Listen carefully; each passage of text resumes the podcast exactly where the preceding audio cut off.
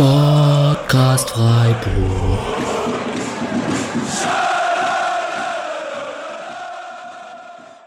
Das klassische Hallo und herzlich willkommen zur 53. Folge des Podcast Freiburg. Wir planen hier eine kleine Winterepisode. Eine Hinrundenbilanz kann man es nicht wirklich nennen, weil es ja 13 Spiele sind und keine 17.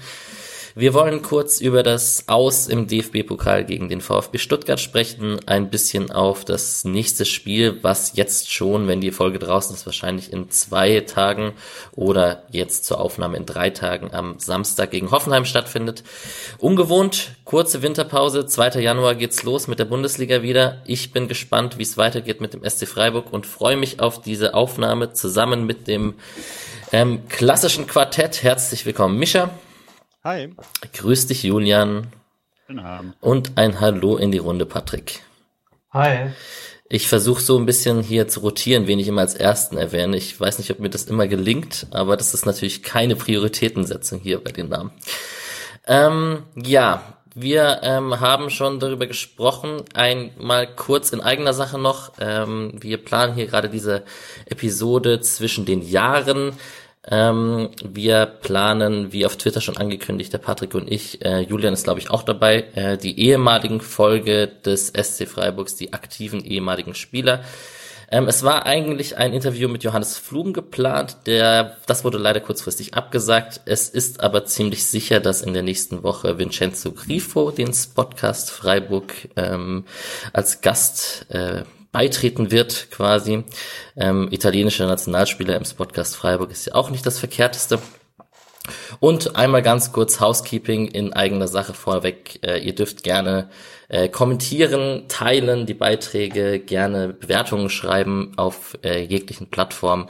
Natürlich auch gerne spenden auf der Webseite äh, podcast-freiburg.de und das gleiche zählt natürlich auch für den Blog von Mischa Zerstreuung-fußball.de. Äh, da freuen wir uns drum, ist unser kleines Hobby. Äh, wir verdienen kein Geld damit, äh, freuen uns aber natürlich, wenn wir ähm, auf ein Bierchen zusammen anstoßen können, was von euch quasi gespendet wird. So, lange Rede, kurzer Sinn äh, aus im DFB-Pokal in der zweiten Runde. Der SC Freiburg und der DFB-Pokal ist so eine Geschichte für sich. Wir sind allerdings ein bisschen unterschiedlich damit umgegangen, so im Nachgespräch. Ähm, Patrick, du warst recht entspannt, hast du zumindest gesagt. Also ich war in der Nachbetrachtung relativ entspannt, während des Spiels auch nicht. Während des Spiels haben mich schon so einige Punkte genervt. Aber danach war dann irgendwie, also die neun Punkte aus der Woche davor haben so viel positiven, also das hatte so viel Vorsatz an positiven, dass das Spiel das kaum trüben konnte. Also irgendwie war es nach dem Spiel, war die Laune nicht wirklich lange schlecht. Auch wenn ich gerne weitergekommen wäre, natürlich. Bei Julian war das anders. Ja. Äh, also es ist insoweit ein bisschen eingeschränkt, dass ich jetzt nicht, das hat mir jetzt nicht das Weihnachtsfest ruiniert, so, das würde ich schon sagen. Ähm, es hat natürlich geholfen, dass man davor äh, eben diese englische Woche hatte, von der man nur träumen konnte vorher. Aber ja, doch, also der DFB-Pokal ist für mich einfach schon immer ein sehr wichtiges, äh, wichtiges Ereignis und jetzt, ich glaube, zum vierten Mal in fünf Jahren in der zweiten Runde rausfliegen, das nervt mich einfach extrem. Ähm, Wenn es was gibt, dass das dieses Jahr so ein bisschen einschränkt, dann noch, dass das ohne Fans dann auch nicht das Gleiche ist, dass da dieser Berlin-Traum natürlich immer mit dranhängt, der jetzt auch nicht das Gleiche ist aktuell. Ähm, aber ja, also ich bin dann auch eigentlich schon jedes Jahr so, dass ich mich äh, sehr lange auf die DFB-Pokalspiele äh, freue und mh, hm, dass es dann jetzt seit Jahren so schlecht läuft, ist für mich schon sehr nervig. Ja, kann ich bestätigen. Mischa, du hast im Vorgespräch schon gesagt, so ein ganz entspannter Abend war es dann doch nicht. Ähm, Sky oder öffentlich-rechtliches? Ich habe Sky angeschaut. Äh, ja, genau. Nee, ich fand auch, also ich wollte mir da einen recht entspannten Abend machen. Ich sitze dann doch meistens bei Freiburg-Spielen da und mache Notizen, einfach deswegen, weil ich das mir nicht nochmal anschauen kann. Und dieses Mal hatte ich keine Lust drauf, äh, habe mir ein Getränk aufgemacht, habe mich hingesetzt und dann wollte ich eben nur einen entspannten Abend haben und habe dann gemerkt, man kann sich beim Fußball eben nicht selber aussuchen, wie das läuft und ob das super entspannt ist oder ob man sich dann ein bisschen ärgert. Und etwas geärgert habe ich mich auch jetzt gar nicht unbedingt über so klassische Sachen, wie man Freiburg im Pokal manchmal vorwirft, dass nicht so ernst genommen wird oder sonst was. So sah es ja überhaupt nicht so aus, sondern erste Halbzeit war halt nicht so gut. Zweite Halbzeit war ganz gut. Mit ein paar Chancen hätte man nutzen können, wurden nicht genutzt. Und dann war halt auch schon der 24. Also, das fand ich noch ein bisschen komisch, oder? Das gab's lang nicht mehr. Also am 23. noch gespielt wird, irgendwie passt das dann doch nicht ganz rein in die Zeit. Ja, kann ich bestätigen. Und dass es am 2. Januar, ich habe es ja schon erwähnt, auch schon wieder losgeht, ist auch äh, ein sehr ungewohntes Gefühl. Also diese kurze Winterpause. Das wird noch interessant. Äh, Christian Günther hat ja von einem Kräfteverschleiß gesprochen oder von ein bisschen müden Beinen gesprochen. Ähm, das wird sicherlich interessant zu beobachten, wie das in der Rückrunde mit den äh, 17 plus 4, also den 21 Spielen in der Bundesliga für den SC noch ohne Doppelbelastung, ohne DFB-Pokal. Vielleicht ist es ja auch nicht das Verkehrteste, ein Spiel weniger zu haben. Mal gucken. Ich hätte es trotzdem gern gehabt. Ja, Patrick? Äh, wenn wir gerade jetzt schon bei den müden Beinen sind, ich finde schon, dass man das auch ein bisschen gesehen hat in dem Spiel. Also vielleicht auch ein bisschen gesehen hat, dass auf manchen Positionen die Kaderbreite gar nicht so breit ist. Gerade da jetzt Günther und Schmid mussten durchspielen und Höfler und Santa Maria mussten halt durchspielen, weil für die vier hat man aktuell keine Alternativen, die das auf dem gleichen Niveau bringen. Und das sind halt schon vier sehr, sehr laufintensive Positionen und die hatten alle vier, vier Spiele über fast 90 Minuten innerhalb von zehn Tagen und das hat man in der Intensität gerade vom Anlaufen der Außenverteidiger, die das in der Woche davor oft sehr, sehr aggressiv und sehr hoch gemacht haben, schon gemerkt in dem Spiel in Stuttgart. Ja, im Fall von Günther vor allem, finde ich, hat man es schon auch in der einen oder anderen Szene gemerkt. Ja, du hast es schon angesprochen. Ähm, Uphoff durfte spielen. Es wurde ein bisschen im Tor wurde rotiert und vorne drin äh, haben Grifo, Höhler und Jeong gespielt. Ansonsten äh, die einzige Personalie, die noch äh, gewechselt wurde, war Heinz für Gulde in der Innenverteidigung. Und sonst eigentlich die Dreier-Fünfer-Kette Erfolgsrezept der letzten Wochen mit Santa Maria und Höfler auf der Doppelsechs. Ja, die Belastung war schon hoch dann in diesen zehn Tagen, das ist natürlich richtig. Das ist auch ungewöhnlich. Also, dass es mal eine englische Woche gibt, ist jetzt nichts ganz, also das passiert halt zwei, dreimal pro Saison. Aber dass es dann noch ein viertes Spiel nach der englischen Woche gibt, das kann ich mich jetzt nicht dran erinnern, dass es irgendwann nochmal vorgekommen wäre bei, bei Freiburg, wenn man nicht mal international gespielt hat. Vor wie vielen Jahren? Keine Ahnung. Ja, ist auch egal. Ja, ich denke aber gerade, das wird in der Rückrunde dann oder dann eben Rest der Hinrunde, Rückrunde nochmal interessant, wie hart das dann weiter für die Mannschaften ist, die das jetzt eben doch schon eine Weile international mitmachen und teilweise ja dann auch weitergekommen sind. Und ähm, also da hat man ja, das war jetzt eben mal ein zwei Wochen Vorgeschmack, wie andere Mannschaften das jetzt jede Woche haben. Klar, viele von denen haben auch dementsprechend eingekauft. Äh, das hat der SC natürlich nicht. Ähm, aber das wird, glaube ich, schon eine der Stories noch der, der Bundesliga. Und ich würde sagen, ist es jetzt schon, weil man das schon an einigen Spieltagen ähm, manche Spiele durchaus damit erklären kann, dass da halt sehr müde Mannschaften aufeinandertreffen. Äh, das wird vermutlich nicht weniger bei dem doch ziemlich äh, engen Plan, den einige jetzt noch haben. Und da, das könnte auch ein Vorteil dann werden, mal gegen Mannschaften, die dann im Februar, März schon ganz schön auf den Zahnfleisch kriechen, wenn man sie wieder spielt. Also gerade Hoffenheim muss man da, denke ich, rausheben. Also Hoffenheim hatte wirklich so ziemlich die härteste Hinrunde in Deutschland mit den paar Covid-Erkrankungen plus dann auch wöchentliche Spiele. Weil, also wenn nicht Länderspielpause war, waren ja Europa League und Champions League wirklich immer ohne Pause, glaube ich, soweit ich mich erinnere. Ja, eine Sache würde ich gerne noch ansprechen. Wir hatten ja am Anfang der Saison gesagt, dass Freiburg hin und wieder so in der Schlussphase etwas schlapp wirkt und ob das vielleicht damit zusammenhängt, dass man so spät in die Vorbereitung gestartet ist und dann dachte ich auch, irgendjemand hätte doch gesagt, dass es vielleicht nicht schlecht, also sich nicht schlecht auswirkt für November oder so. Also jetzt nicht, dass du das gesagt hast, Patrick, sondern aus dem Trainerstab. oder ich weiß nicht, du hast gerade äh, ein Zeichen gegeben. Ja, nee, also wir hatten es angesprochen, weil ähm, also ich konnte mich dran erinnern, dass Streich das damals gesagt hat, als man international gespielt hat in der Saison. Also bei dem Dom Schade aus hat er, hat er damals gesagt, äh, man ist jetzt wahrscheinlich gegen Dom Schade nicht voll im Fitnessstand, weil man es später in der Saison sein möchte. Und das, das hat Dom Schade aus. Ich möchte nicht drüber ja. reden.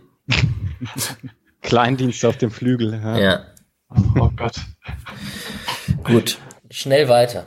Sorry, ich wollte dich nicht unterbrechen, aber nee, stimmt nicht, ich wollte dich unterbrechen. Äh, weg von diesem Thema.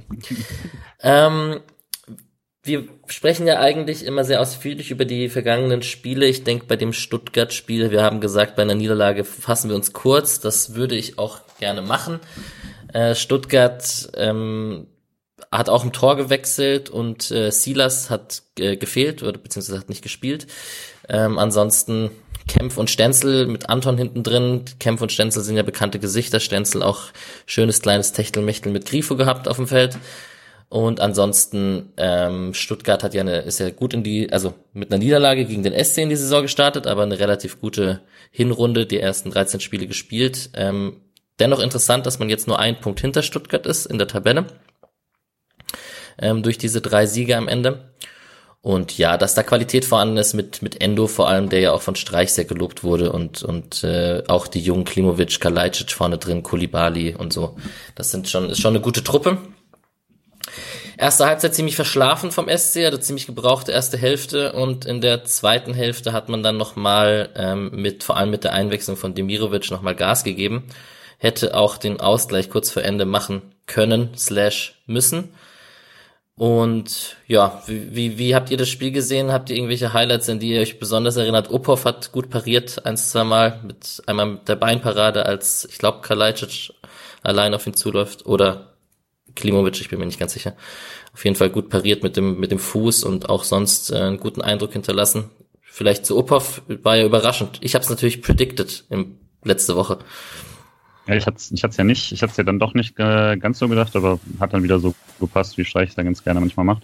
Ähm, und hat sich ja auch wirklich sehr gut angestellt, fand ich. Also ähm, war dann halt auch wieder zu sehen, dass dann die Abwehr mit ihm noch nicht so dieses äh, Aufbauspiel noch nicht so macht wie sonst immer, aber das ist ja ganz normal und das war jetzt auch nicht irgendwie miserabel oder so und äh, auf jeden Fall der bessere Torhüter auf dem Platz gewesen. Ähm, denke, bei Stuttgart hat man definitiv gesehen, wie das aussieht, wenn auch einfach ein Torwart dann unsicher wirkt und wie sich das dann auch auswirkt auf die Frage, spielt man ihnen den Pass zurück und sowas. Gab es ja doch einige Situationen, wo Stuttgart ziemlich Glück hatte äh, mit Bittlo und da kann man, das kann man auf jeden Fall schon mal festhalten, dass sich Uphoff da gut bewährt hat. Ähm, für mich in dem Spiel, wenn man jetzt äh, von den Freiburg-Spielern sieht, fand ich es schade, dass Jong da die Chance nicht so genutzt hat, wie ich es mir erhofft habe, äh, weil das hat leider einfach nicht, nicht so funktioniert. Und da hat der Quan-Wechsel, der ja ziemlich früh war, glaube ich, so 55. oder sowas, äh, hat dann doch besser funktioniert. Ja, in der 55. Minute kamen Höhler und Jeong für, äh, Demirovic und Quan für Höhler und Jeong, so rum.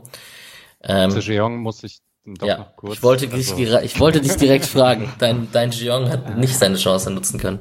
Ja, ich fand's auch und ich fand's eigentlich interessant, dass der hatte einige Aktionen, die so fast funktioniert haben. Es gab ein paar Aktionen im Pressing, bei wo es so fast die Balleroberung gab. Es gab ein paar Sachen mit dem Ball, wo ich auch das Gefühl hatte, dass wenn er jetzt eingewechselt worden wäre und wir haben die 70. Minute, der Gegenspieler ist etwas müde, Jeong ist etwas fitter, das wenn diese zwei, drei Aktionen dann funktionieren, spricht man von einem sehr guten Spiel. Deswegen würde ich auch sagen, man hat gesehen, Jeong ist aktuell eben genau so weit. Also ein guter Einwechselspieler zu sein und sich dann ein bisschen zu verbessern. Wird es jetzt einfach mit der Anfangszeit von Waldschmidt parallelisieren, äh, wo das auch mal so war. Und oh. hoffen, dass sich das entwickelt. Ja. Ich, Aber kommen, stimmt. Sorry? es, es stimmt, dass diese 55 Minuten jetzt nicht so waren, dass man sagt, Jeong muss sofort wieder von Anfang an spielen. Ja, waren auch ein paar leichte Ballverluste und, und Fehlpässe leider drin. Ähm, ja, du hast gerade Waldschmidt erwähnt, wir werden es gleich erwähnen, wenn wir über die Tore 2020 reden. Bei dem viereinhalbminütigen Video, da ist mir schon das ein oder andere Tränchen fast runtergekullert mit Koch und Waldschmidt. Ja, naja, gut, kleine Side Note, wenn du schon von Luca sprichst. Ähm, was auffällig war, finde ich, so Spiele im Allgemeinen, also als Ganzes gesehen, dass Stuttgart so ein bisschen das gemacht hat, was Freiburg die letzten Wochen oft gerne gemacht hat in den ersten 20 bis 25 Minuten. Man ist äh, sehr hoch angelaufen, hat probiert, ein hohes Tempo anzugehen. Es waren gar nicht mal so viele klare Torchancen. Aber die, also die ersten 25 Minuten waren, finde ich, aus Freiburger Sicht schon sehr, sehr deprimierend, weil man gefühlt auch nie länger als zwei oder drei Stationen am Stück den Ball hatte, bis er wieder, bis es wieder entweder ein gezwungener langer Ball war oder es irgendwie ein Fehlpass kam oder eine technische Ungenauigkeit. Also es war schon eine sehr, sehr schwache erste Halbzeit. Sicherlich auch unterstützt davon, dass Santa Maria vielleicht auch eines seiner schlechtesten Spiele für uns gemacht hat. Nicht nur vielleicht, sondern er hat eines seiner schlechtesten Spiele für uns gemacht. Äh, konnte auch kaum Struktur geben. Das, das finde ich Höfler deutlich besser gelungen in Stuttgart.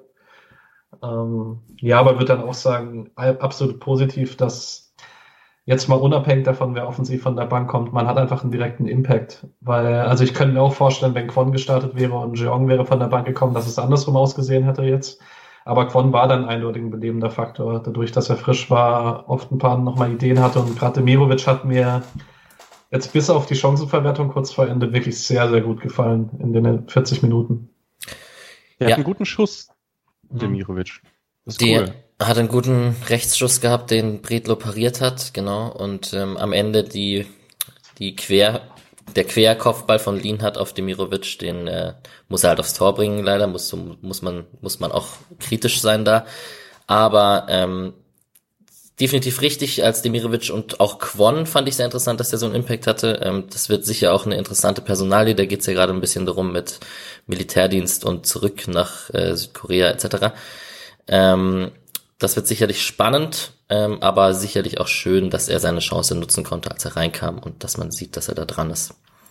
Wer sie nicht genutzt hat, war, finde ich, Tempelmann. Also das war nur eine Viertelstunde, aber das war eine Viertelstunde voller wirklich schlechter Aktionen wo ich, ich finde es ein bisschen schade. Ich finde, er hat diese Hinrunde ab und zu mal so ein paar Ansätze gezeigt, die mir ganz gut gefallen haben, aber also die letzten beiden Einwechslungen waren da deutlich schwächer. Hättest du lieber Thiel gesehen? Wenn ich es jetzt nochmal spielen können würde, ja, aber wobei ich hätte allgemein, hätte ich mir in der zweiten Halbzeit gewünscht, dass man ein bisschen mutiger noch ist, gerade in einem Pokalspiel, wo das Torverhältnis wirklich egal ist, dass man dann nicht am Ende sozusagen zumindest nochmal probiert, irgendwas zu verändern, nochmal eine Offensivkraft zu nehmen, äh, zu bringen und eine Defensivkraft rauszunehmen oder sowas. Da habe ich schon lange geflucht. Also ja, es wurde auch ähm, ein bisschen kritisch in meinem Freundeskreis betrachtet, dass Grifo rausging in der 77. Minute. Ähm, war wahrscheinlich auch einfach platt und hat sich ja auch aufgerieben. Ähm, dennoch ist natürlich so der der Schnellschuss so, was er nimmt Grifo raus, äh, gibt er das Spiel auf, so was natürlich Quatsch ist in erster Linie, aber Grifo in der Form, in der er diese äh, Runde gerade ist, möchte man natürlich ungern vom Platz nehmen. Ja, hätte man das eins zu eins gemacht, bin ich sicher, oder man kann es nicht sagen, aber hätte man gute Karten gehabt, das Spiel auch zu drehen. Man war da schon am Drücker in der zweiten Halbzeit. Ähm, ich hätte das auch gerne ein Elfmeterschießen mit Uphoff an diesem Tage gesehen. Das hätte mir auch Spaß gemacht. Hat nicht sollen sein und am Ende ist das DFB-Pokal aus in der zweiten Runde. Ja. Ich muss noch zu Stuttgart, äh, zu Stenzel was sagen, weil ich ja dachte, Stenzel schafft's wahrscheinlich dann doch nicht mehr ganz auf Erstliganiveau und das sah jetzt dann doch recht gut aus. So, der hat gegen Grifo kein schlechtes Spiel gemacht und äh, ja, da also finde ich dann bei Kempf ist klar, also das, das ist ein Innenverteidiger, der einfach sehr, sehr gut ist und da, da ich fand es schon komisch, dass der in die zweite Liga runtergeht. Äh, und bei Stenzel scheint es jetzt eben dieses zweite Mal zweite Liga und dann hochzukommen, jetzt der richtige Schritt gewesen zu sein. Ja, die Position liegt ihm halt auch, ne? Also diese mhm. recht, rechter Innenverteidiger in der Dreierkette ist, glaube ich, auch so für ihn bisschen zu langsam für einen klaren Außenverteidiger und ähm, vielleicht als klarer Innenverteidiger auch nicht die Paradeposition. Also das passt schon gut da. Ja, und Grifo ist ja auch nicht der Spieler, der übers Tempo kommt. Plus, äh, was Stenzel halt sicherlich entgegenkommt, ist, wie unglaublich viel Tempo Stuttgart sonst so auf dem Flügel rumlaufen hat. Also, wenn dann Kulibali oder ein Silas dann mal gegen einen schnellen Flügel mit unterstützen können, die nehmen dann halt, wenn Stenzel das Lauf äh, verliert, dann dem Gegner wieder die Meter ab. Und jetzt ist aber langsam echt komisch, weil ich war ja totaler Stenzel-Fan. Dann habe ich gedacht, okay, der schafft's nicht mehr. Jetzt sage ich wieder, es war vielleicht doch ganz gut. Jetzt mal sehen, was da noch passiert. Und der ist ja noch gar nicht so alt. Und ich habe wieder Bilder im Kopf. Okay, schnell nächstes Thema. ähm, ja, das wäre es eigentlich auch zum, zum Stuttgart-Spiel generell. Ich würde mich würde das eher kürzer fassen. Wir wollen ja auch noch auf ein bisschen andere Themen äh, schauen, es sei denn, ihr habt noch was zum Stuttgart-Spiel. Dem ist nicht der Fall. Ähm, als nächstes würde ich gerne einmal ganz kurz auf das Jahr 2020 schauen, um dann auf die Hinrunde beziehungsweise diese 13 Spiele zu sprechen zu kommen. Ähm, ja, ich, ich bin ganz ehrlich, ich hab, ich musste mir den Spielplan der Rückrunde 1920 nochmal anschauen, um mir ein paar Ergebnisse vor Augen zu führen. Also, also ganz präsent war da nicht mehr alles. Ähm, klar, ein, ein 14-0 am Ende gegen Schalke. Schalke ist ja ein Thema für sich momentan. Ähm, das 3 zu 3 gegen Frankfurt ist mir im Gedächtnis geblieben, wo man sehr viel Glück hatte auch, dass das 3 zu 3 ausging. Und ansonsten hatte man da ähm, Siege gegen Hoffenheim, Union, Gladbach, Hertha und Schalke in dieser Rückrunde. Ähm, ihr habt euch das Video auch angeschaut mit den Toren aus dem Jahr. Was, was, was hat das emotional mit euch gemacht? Außerhalb von Koch und Waldschmidt? Also bei mir war es tatsächlich erstmal dann doch nochmal diese Corona-Reaktion, als dann mittendrin äh, die ersten, was sind vier, fünf Spieler sind ja noch dann mit Fans und Nordtribüne und alles. Und äh, dann kommt plötzlich dieser Cut und nach dem, dem nächsten Tor in, im leeren Leipzig-Stadion äh, hat man nur noch die Spieler. Das hat nochmal so ein, war nochmal so ein kleiner Schlag. Äh, ansonsten habe ich mich tatsächlich auch gewundert, ich habe mich an vieles nicht mehr so gut erinnert oder dachte so, ach ja, richtig, damals oder so. Das ist wirklich. Ja, so ging es äh, mir auch. Langes Jahr. Langes Jahr ist richtig. Ich habe gerade noch den Auftaktsieg zur Rückrunde gegen Mainz unterschlagen. Das war das 1 zu 2. Äh, da ist man mit dem Sieg gestartet in die Rückrunde. Ja, ansonsten ähm, war ja eine recht erfolgreiche Rückrunde und man hat dann einfach den Klassenerhalt irgendwann sicher gemacht. Würdet ihr das unterstreichen? Hinrunde war besser. Ja, das stimmt. Mhm. Dann die Rückrunde fing ja erstmal auch an mit Paderborn und Köln. Also stimmt Mainz, ja, Paderborn und Köln. Mhm. Und insgesamt, also schien, schien mich nicht, also hat mich nicht so ganz überzeugt. Aber. Hm. Ich habe tatsächlich äh, mein, mein letztes Spiel mit Zuschauern im Stadion war das die 4-0-Niederlage in Köln, weil ich mich dann äh, Anfang des Jahres verletzt habe und deswegen Heimspiele mit Stehplatz keine Option waren. Und in Köln war ich auf dem Sitzplatz und also ich habe echt kein gutes, keine gute Erinnerung an das letzte Stadion. Ähm, du warst auch in Köln, da war ich auch. Ja, haben wir uns verpasst. Ja. ja. Aber also wir haben, also ich glaube, wir hätten die 90 Minuten besser verbracht, wenn wir uns 90 Minuten unterhalten hätten. Aber ja. Immer noch, ich weiß nicht, ich, wahrscheinlich habe ich es hier schon häufiger gesagt. In diesem Spiel hätte das Tor des Jahres fallen können. Ja. So, Koch, 60 Meter Pass in den Strafraum auf Quon, Volley, Horn pariert. Ja. War aber auch die einzige gute Freiburger Aktion an dem Tag. Und die einzige gute Hornparade des Jahres. er, er ist in letzter Zeit wieder, ja. fängt er sich ein bisschen und fängt ja, auch mal ein bisschen etwas. Ja. Ich wollte den Joke jetzt nur machen. Stark. Korrekt. er wird ja häufiger angeschossen, ja diese allen Tore in 2020, ich hätte das halt gern mit einer festen Kamera, wo ich dieses Spiel sehe und ich hätte das gern für die Gegentore. Sowas ist für eine bestimmte Analyse von Stärken und Schwächen sicher sehr, sehr gut. Es wäre mal ironisch, wenn die Social Media Abteilung von denen einfach ein Video zusammenschneiden würde mit den Gegentoren des Jahres 2020. Lowlights SC Freiburg. Ja, fände ich, fände ich gut.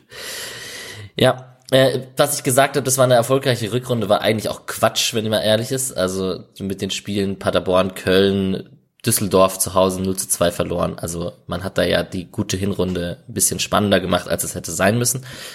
Ähm, ja, dennoch das letzte Heimspiel gegen mit Publikum war am 7. März gegen Union Berlin. Der 3 zu 1 Sieg und ja, jetzt müssten wir noch wählen, welches euer, euer Tor des Jahres war natürlich von diesen 42 Tor 43 Toren in dem Kalenderjahr. Jeder hat ein Vote. Ähm, ich finde tatsächlich, dass dieses Jahr keins raussticht. Letztes Jahr war es für mich relativ eindeutig, das Tor von Waldschmidt in Düsseldorf. Aber also ich habe mich jetzt dieses Jahr tatsächlich auch für ein schwieriges entschieden. Also eins, das einfach schwierig zu erzielen war und äh, neben deswegen das relativ aktuelle 1-0, 2-0? Das 1-0 von Schalay auf Schalke. Der Kopfball aus schwierigem Winkel nach schöner Flanke Schmied. Den er nur versenken kann, wenn er genau dahin kopft und genau so trifft. Deswegen, ja. Na, bei euch? Also ich kann mal weitermachen. Ich habe äh, mir zwei rausgeschrieben, die jetzt auch gar nicht so spektakulär auf den ersten Blick sind. Das ist einmal, ich habe es euch ja schon gesagt, der Grifo-Treffer gegen Union Berlin, den er direkt nimmt und flach rechts unten technisch sehr sauber trifft. Und einfach nur, weil es Lukas Höhler ist, den, den Außenriss gegen Leverkusen vorm, vorm Keeper, weil der Abschluss sehr lässig war und ähm, das wünsche ich mir öfters von ihm. Sehr gutes Tor, weil er schaut auch vorher noch so kurz hoch und schaut drüber nach links, ist da jemand frei? Ja. Sieht so, nee, da ist keiner frei, also zirkel ich ihn jetzt mit dem Außenriss einfach vorbei. Ne? Dann ist es auch nicht schlimm, wenn man kurz überlegt, wenn dann die zweite Entscheidung so aussieht. Ja, fand ich auch eigentlich sehr gut, war auch schön herausgespielt mit drei, mit drei Pässen. Ich gehe mit dem Santa Maria Fallrückzieher Assist. Und Julian hat keine Stimme mehr. Ja, das, das war, war der, den ich auch nehmen wollte. Ähm, Dann nehme ich Jeong. ja, genau, das war der, der Jean Lu- Lupfer bleibt dann noch vermutlich noch. Ähm, ich bei dem, bei dem Schalai Kopfball, ich habe da auch nochmal überlegt, aber ich, je öfter ich es mir anschaue, desto weniger weiß ich, ob er den so wollte und dementsprechend, äh, Schalai hat ja nochmal so diesen hübschen kleinen äh, Halblupfer da ein paar Tage, äh, jetzt vor ein paar Spielen. Ähm, ja, aber dann nehme ich den, den Jeong-Treffer einfach, äh, schon weil Alex ihn nicht so gut fand wie ich und dann, dann äh, mache ich nochmal ein Statement. Sehr gut. Kontrovers. Bei mir war-. Bei mir war übrigens Platz 2 auch ein Schalai-Kopfball. Der in Frankfurt, falls ihr euch erinnert. Ja. Äh, ah, der, Wo der Hö- Höhler mal wieder, ja, wo Höhler mal wieder frei vom Tor scheitert. Und äh, die Bogenlampe von Schalai dann, genau. Brooks kommt nicht richtig ran, ganz komisches Ding. Ah, das stimmt, das war Wolfsburg, nicht Frankfurt, richtig. Genau. Ah, den dachte ich, meinst du, ey, okay, ja gut, dann sehe ich nochmal zurück. Meine. Es gab aber auch jetzt ohnehin ein paar ganz gute, der, also in der letzten Saison gab es schon ein paar schönen Treffer auch. Äh, ich hatte gerade einen im Kopf und jetzt habe ich ihn vergessen. Naja, Schmied Freistoß, Wolfsburg. War. Ja, super. Ja. Grifo einmal auch Freistoß gegen Schwolo. Dieses gegen Schwolo wäre ja diese Saison, da hat, glaube ich, noch keinen gemacht. Äh, ja, Jahrstein. gegen Jahrstein. Jahrstein. Ja, stimmt. Aber genau, das war ja dann teilweise, also der, der Schmiedtreffer war ja dann, glaube ich, Hinrunde und dementsprechend zählt es jetzt nicht für uns. Genau. Stimmt. Ja, also generell. Ah, und ganz kurz Höhler noch. Höhler gegen Schalke. Ähm, Stimmt. Das war, das war ein ganz cooles Tor, wo er, er läuft rechts am Torhüter vorbei, der Ball geht links am Torhüter vorbei mit einem Kontakt. Unter Bedrängnis war nicht schlecht, aber ich weiß auch nicht, wie gewollt das alles so war. Sehr gewollt. Wieder Außenriss natürlich. Ähm, generell ist so ein Jahresrückblick natürlich äh, nicht so relevant in einer Bundesliga-Saison, die übers Jahr hinweg geht und nicht äh, im Kalenderjahr gespielt wird. Wenn man sich die Jahrestabelle anschaut, sind wir Zehnter. Ähm, die Jahrestabelle hat 30 Spiele und äh, wir sind da vor Hertha, Bremen, Köln, Augsburg und etc. Interessant ist sicherlich, dass ähm, Stuttgart und Düsseldorf vor Schalke sind, obwohl sie nur eine Halbserie gespielt haben in diesem Jahr. Ähm, na gut. Schalke. Wir kommen nachher noch auf die Bundesliga zu sprechen, kurz. Genau. Ähm, dann würde ich doch sagen, wir gehen direkt, machen den fließenden Übergang zu dieser Hinrunde, also zu diesen 13 Spielen dieser aktuellen äh, Saison. Wir sind jetzt, äh, jetzt muss ich kurz die Tabelle öffnen. Wir sind jetzt äh, Zehnter, 13 Spiele, vier Siege, fünf Unschieden, vier Niederlagen, Tordifferenz 20 zu 23 und haben uns da mit diesen besprochenen neun Punkten aus der englischen Woche vor dem DFB-Pokalspiel doch eine sehr gute Ausgangsposition für den weiteren Verlauf der Saison ähm, gebaut. Ist ganz interessant, ne, wenn man sich vor Augen führt, dass man punktgleich jetzt doch mit Frankfurt ist, ein Punkt hinter Gladbach und Stuttgart ist, das fühlt sich gefühlt in dieser Saison nicht so an. Wie seht ihr das? Kopfnicken. Hm, Ich glaube, eine Tabelle ist ja auch etwas, was sich so über eine Zeit hinweg in den Kopf pflanzt, sozusagen. Und äh, wenn man wenn man länger im Mittelfeld oder im sicheren Bereich steht, dann hat man auch eher das Gefühl, man spielt eine sichere Saison. Aber da man jetzt halt einfach vor zwei Wochen noch ziemlich weit unten drin stand, ist das, glaube ich, noch nicht so richtig angekommen. Also die Punktzahl ist in meinem Kopf noch nicht so wirklich angekommen. Ja, Ja.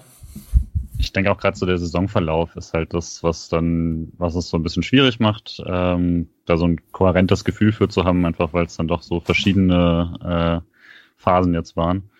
Ähm, wenn es eben so gut dann läuft am Ende, äh, eigentlich hat man ja eher so ein positiveres Bild, ich zumindest wenn die letzten Spiele gut laufen, aber dann weiß man ja gleichzeitig gut bis vor äh, quasi knapp zwei Wochen hat, hat man auf den zweiten Saisonsieg gewartet, dann hat man jetzt gleich vier. Das ist dann natürlich schon eine, äh, bisschen schwierig, das als eine kohärente äh, Hinrunde, die es ja nicht mal ist, irgendwie einzuordnen.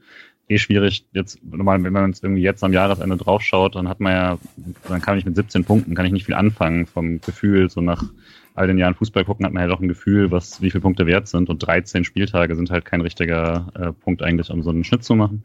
Aber wenn man es wenn man's hochrechnet, dann sind das so 44 Punkte, dann wäre das völlig in Ordnung, dann wäre das auch meistens so der zehnte Platz, deswegen steht man sowohl von Punkteausbeute ungefähr da, wo man so stehen sollte, tabellarisch, ähm, dass das jetzt natürlich zwei Plätze nach oben, nach unten jederzeit springen kann, ist ja klar, aber so die, äh, die Range, in der man sich da bewegt, ist, glaube ich, ähm, auch insgesamt leistungsangemessen. Ja, Mischa, du hast auf deinem Blog auch schon äh, kurze Analyse zu der Hinrunde, zu diesen 13 Spielen geschrieben. Ich glaube, das äh, eindeutigste, worüber man sprechen muss, ist die sind die zwei Phasen vor dem Mainz-Spiel und nach dem Mainz-Spiel, inklusive Systemumstellungen, aka Gulde und Kevin Schlotterbeck, die da reinkamen. Ähm, magst du das mal ausführen, so was du da geschrieben hast? Ja, also die ganz Kurzfassung wäre, es war vorher jetzt nicht ganz so schlecht, aber defensiv nicht so stabil. Und äh, offensiv, oder nicht nur offensiv, aber insgesamt kamen dann noch in ganz vielen Spielen so kleine Problemchen dazu. Und dadurch, dass man defensiv nicht, nicht ganz so stabil wie davor war, hat es eben dazu geführt, dass man nur ein Spiel gewinnen konnte. Und äh, ja, man muss aber auch sagen, in, dieser, in diesen ersten acht, neun Spielen mit ein bisschen mehr Glück hätte man da zwei Siege haben können, vielleicht auch drei. Und dann hätte das alles so ausgesehen wie, okay, klappt noch nicht alles, aber klappt ganz gut im, im Schnitt. Und jetzt mal sehen, was da noch dazu kommt. Wäre das so gelaufen, dann wäre man jetzt natürlich äh, ganz woanders.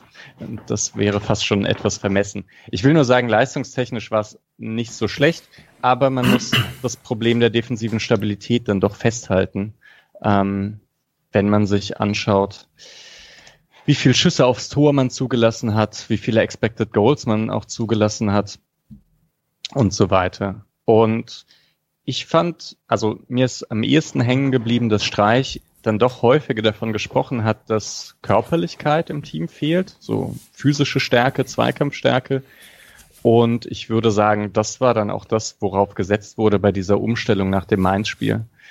Äh, das übrigens wirklich das einzig wirklich schlechte Spiel war, sagen kann. Also. Muss man da im Nachhinein fast dankbar sein, dass die Leistung gegen Mainz so schlecht war? Vielleicht, ja.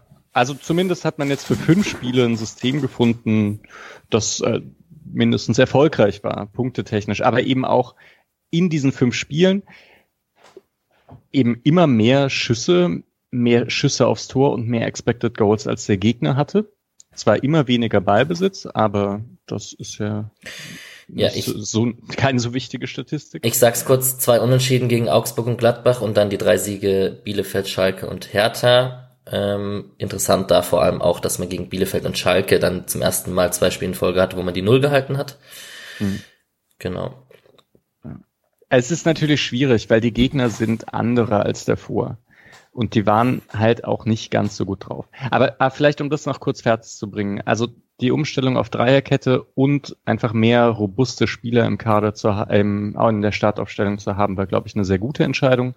Den Fokus wieder etwas mehr auf Pressing, etwas mehr auf Umschaltspiel. Interessanterweise kommt es nicht nur Leuten wie Höhler oder so zugute, sondern auch Grifo, der vor allem seitdem richtig, also es ist komisch, weil Griffo jetzt nicht so der Umschaltspieler ist, aber einfach, wenn das Spiel nicht so sehr auf Kontrolle ausgelegt ist, sondern etwas mehr auf den Umschaltmoment, scheint es trotzdem so zu sein, dass er mehr Freiräume bekommt äh, vom Gegner. Ja, bei weil Grifo der sich vielleicht nicht so darauf fokussieren kann, die ganze Zeit gegen den Ball zu spielen. Bei Grifo erinnere ich mich an Diskussionen vor eins bis zwei Jahren, wo wir gesagt haben, der ist nicht so der Spieler mit Fünferkette und eher in einem 4-4-2 mit Günther in einem klassischen gut aufgehoben. Interessant ist, die, die Entwicklung ist auf jeden Fall interessant bei ihm. Und ja, ich, ich komme nicht drum weg, über meine Lieblingsstatistik, über den Punkteschnitt der einzelnen Spieler zu sprechen und Manuel Gulde mit 1,67 und Kevin Schlotterbeck mit 1,83 Punkte pro Spiel herauszunehmen, das ist ein sehr, sehr, sehr, sehr guter SC Freiburg-Wert. Der nur von Amir Abrashi mit seinen 1 Minute Spielzeit in 3 Punkte Schnitt getoppt wird. Aber gut. allerletzte Sache, die ich vielleicht noch als These äh, hingeben möchte. Das war letzte Saison auch so und ich glaube, es ist schon relativ lang so. Richtig erfolgreich ist der Sportclub eigentlich mit Defensivstrategien. Also es läuft dann immer mal wieder ganz gut und dann versucht Streich wieder etwas offensiver und etwas mehr spielerisch und dann gibt's ein paar Spiele auf die Mütze, wird ein paar Spiele lang nicht gewonnen. Rolle rückwärts, wieder sagen, kommt Leute, äh, hier defensiv pressen und immer zurücklaufen und der Rest ist on top. Und dann sieht's spielerisch meistens sogar besser aus, als wenn man es versucht, spielerisch. Also ja, das wäre irgendwie noch eine These, die vielleicht ein bisschen kontraintuitiv ist, aber ja, sich doch zu bestätigen scheint. Patrick, du wolltest, glaube ich, was sagen? Ähm, ja. Sorry. Ja, genau. Ähm, was ich ganz positiv finde, wo ich hoffe, dass der Trend anhält, ich finde, dass man in den letzten fünf Wochen auch ganz gut gesehen hat, dass es der Mannschaft gut tun kann, wenn Höfler und Santa Maria zusammen funktionieren. Man, weil man eben in den letzten Jahren oft auch gegen, sagen wir mal, spielerisch schwächere Mannschaften dann oft die Kontrolle im Mittelfeld nicht behalten konnte und dass man jetzt halt einfach zwei Spieler hat, die dann oft das Richtige tun, tut eindeutig gut. Also wenn man das, wenn man, wenn die beiden immer besser zusammenfinden, kann das Semesterspiel auf jeden Fall nur gut tun. Ja. Ich habe vielleicht noch äh, gerade dazu dann, ähm, war ja so ein bisschen die Frage, die wir vor der Saison auch hatten, auch als sie dann begonnen haben mit einem 4-1-4-1, war ja dann, wenn jetzt Santa Maria kommt, wie passt das denn zusammen? Und äh, ob das überhaupt als Doppelsechs geht oder ob Santa Maria nicht quasi eine alleinige Sechser sein sollte und man dann Höfler vorschiebt. Aktuell wirkt es fast so, wenn man eine andere Formation ist, dann würde er vielleicht eher die offensivere Rolle einnehmen, weil da äh, die Akzente, die er da setzt, sind einfach nochmal äh, noch stärker. Ähm, und oft ist es ja dann doch auch so, dass sich äh, Höfler als erstes zurückfallen lässt oder öfter zurückfallen lässt und Santa dann oft irgendwie mit rausgeht oder ähm, eben anders versucht, im, im offensiveren Raum, dann vor dem klassischen Sechserraum ein bisschen mehr Präsenz zu kriegen. Äh, dass das mittlerweile sich einfach so eingespielt hat zwischen den beiden. Wir hatten es schon so erwartet, weil da jeweils eine sehr hohe Spielintelligenz ist, aber das ist auf jeden Fall auch ein Punkt, warum es mittlerweile besser läuft. Ähm, und grundsätzlich das mit, äh, was Mischa noch meinte, dass äh, die quasi offensiv äh, Strategien dann oft nicht so richtig, ähm, nicht so richtig den Erfolg bringen, den man sich erhoffen würde. Stimmt auf jeden Fall, war letztes Jahr ja auch schon so und vor zwei Jahren schon mal ähnlich, dass das dann auch, äh, dann, wo auch Petersen schon mal meinte, ja, vielleicht können wir das einfach nicht so, wie wir das wollen, sondern müssen dann eben wieder zurück zu unserem Fußball, er hat schon unser Fußball genannt und sowas. Also ähm, gleichzeitig vielleicht hilft es ja eben aber auch, dass man immer wieder diese Akzente setzt, um da äh, auch in den Phasen, wenn man dann etwas mehr mit Defensivstrategien kommt, diese spielerische Qualität trotzdem zu haben, wie eben ein, ein, ein Grifo sie jetzt hat, äh, der dann ja extrem gute Bälle geschlagen hat ähm, oder eben, dass dann auch ein Chaklai oder sowas dann mit reinkommen kann, dass das nicht ganz so äh, auf nur eine Spielidee umgesetzt ist, die dann sehr, sehr gut funktioniert, wie jetzt Augsburg es machen würde, sondern dass man da dann doch noch immer die ähm, die Ansprüche dann hat und vielleicht hilft das einem ja dann eben auch, äh, wenn man sie gerade nicht mehr so umsetzt. Mir ist gerade noch aufgefallen, was ich vorhin eigentlich noch sagen wollte, weil es mir bei Grifo vorhin eingefallen ist, bei Misha.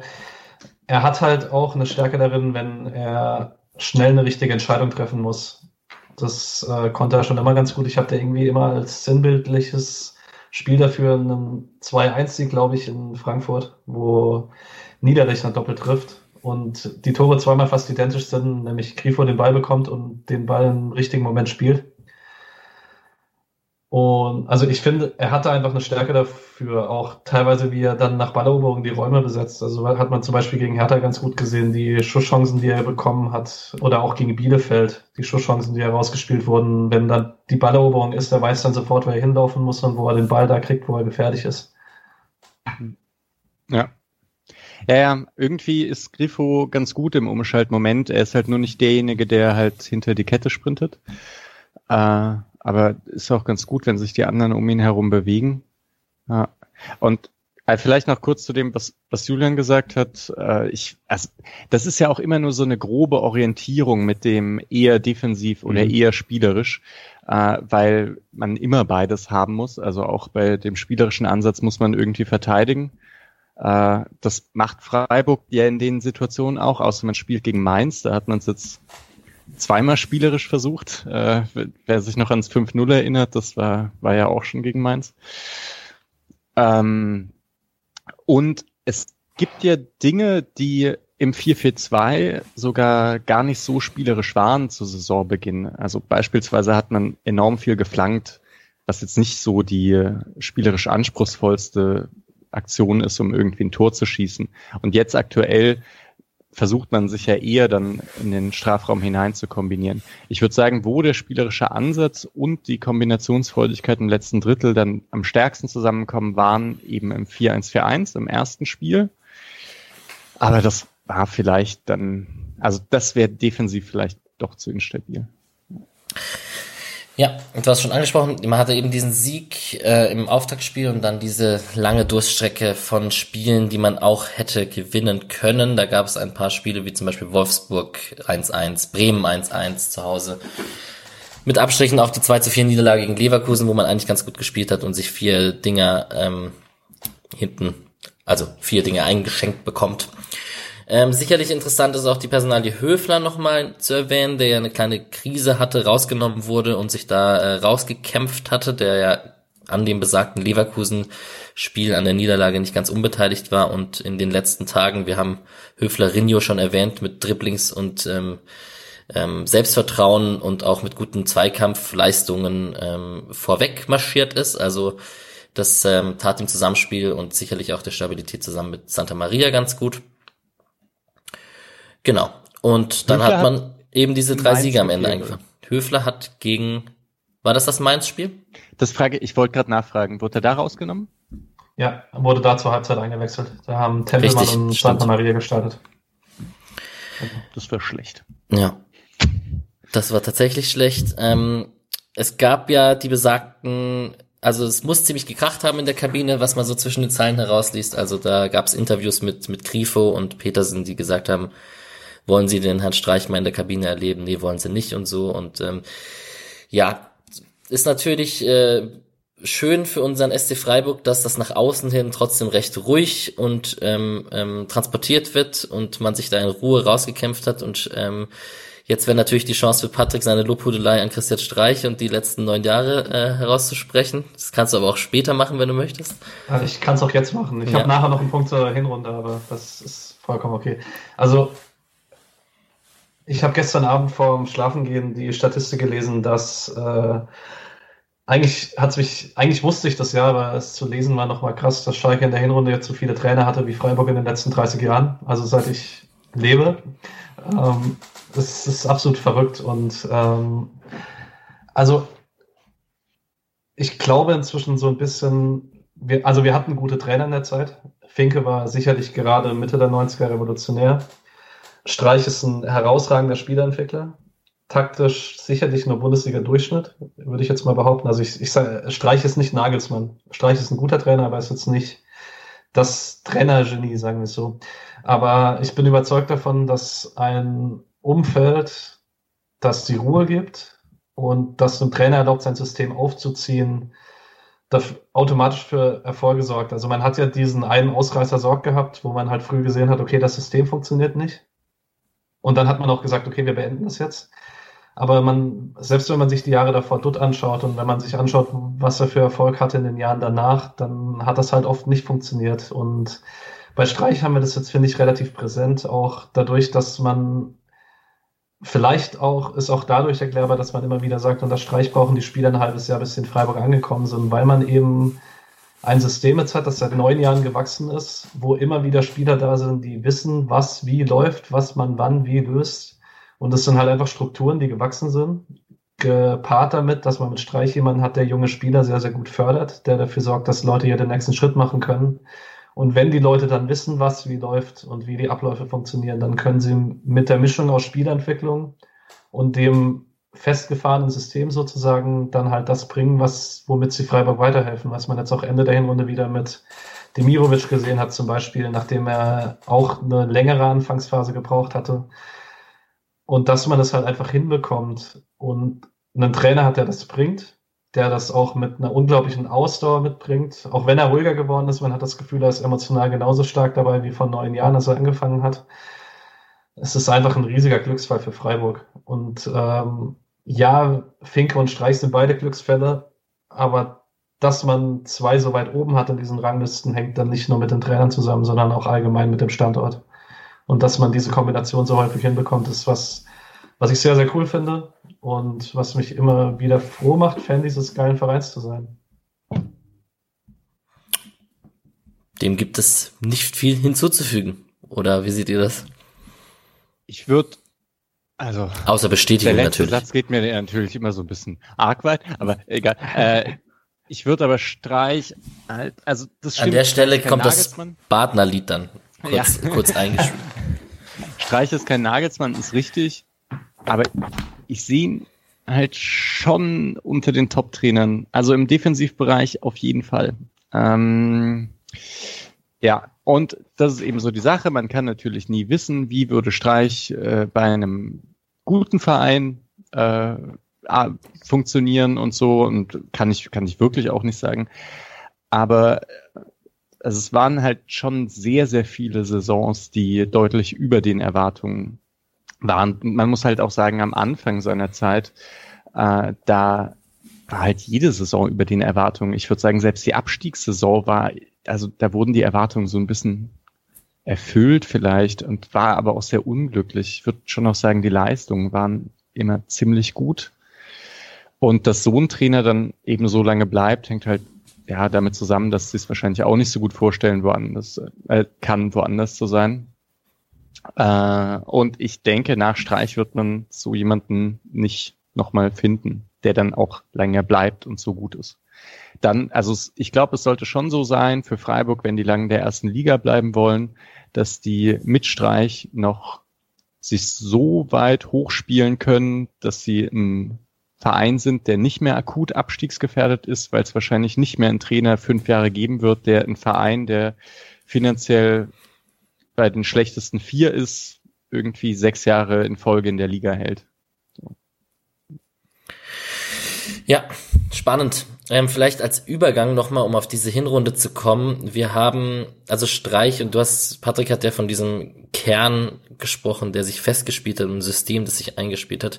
Das erkennt man auch an den Spielern, die viel über die volle Distanz gespielt haben. Also wir haben zum Beispiel Günther, Lienhardt und logischerweise Müller als Torwart, die über die komplette Spielzeit auf dem Platz standen, also in allen 13 Spielen alle die kompletten Minuten abgespult haben.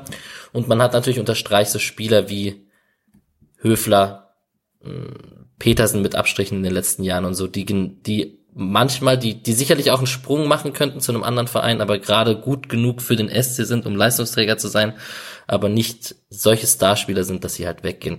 Ich hab, hab noch geplant, mit euch nachher die Frage zu stellen, dass jeder einen, einen, einen Spieler nennt, von dem er glaubt oder Angst hat, dass er am Ende der Saison weg sein könnte. Ähm, da gibt's natürlich so Namen wie Grifo und etc., aber auch ein Grifo scheint ja hier sehr gesettelt zu sein momentan und vielleicht muss man sich da gar nicht so große Sorgen machen, wie es eigentlich seinen Leistungen entsprechen würde, wenn da mal ein Ital- italienischer Club anklopft. Es wird mich aber auch interessieren, wie sicher seid ihr euch bei Grifo oder unsicher? Also Schwierig. ich, ich könnte es mir, wenn dann tatsächlich nur vorstellen, wenn es ein Topverein aus Italien ist. Ich glaube, ich kann mir keine Welt mehr vorstellen, der Grifo innerhalb von Deutschland wechselt und weg von Freiburg geht. Nee, das glaube ich auch nicht. Ja, also es ist schwierig, dadurch, dass es jetzt bei zwei Vereinen eben in der Bundesliga nicht geklappt hat und bei Freiburg jeweils so weit, dass er es äh, zum Nationalspieler gebracht hat, was ihm ja offensichtlich extrem wichtig ist. Ähm, Italien kann ich auf jeden Fall auch sehen, weiß ich aber nicht so richtig, ob, ob das passiert. Ähm, ich kann mir aber gleichzeitig, also der hat ja auch schon ein sehr gutes Selbstvertrauen, das soll er auch haben, das ist ja sehr gut für ihn, dass wenn ein Verein nochmal anklopft, der irgendwie dann doch irgendwie Richtung Champions League spielt, ob er sich das nicht, äh, oder also generell international, ob er sich das nicht nochmal vorstellen äh, kann. Ähm, ich würde aber auch sagen, es ist wahrscheinlicher, dass er erstmal bleibt. Und äh, wenn er jetzt aber die Form, die, die Rückrunde irgendwie halten könnte, was absurd wäre, dann sollte jeder äh, Verein anklopfen. Also dann, das, also die letzten Spiele sind ja wirklich äh, extrem gut.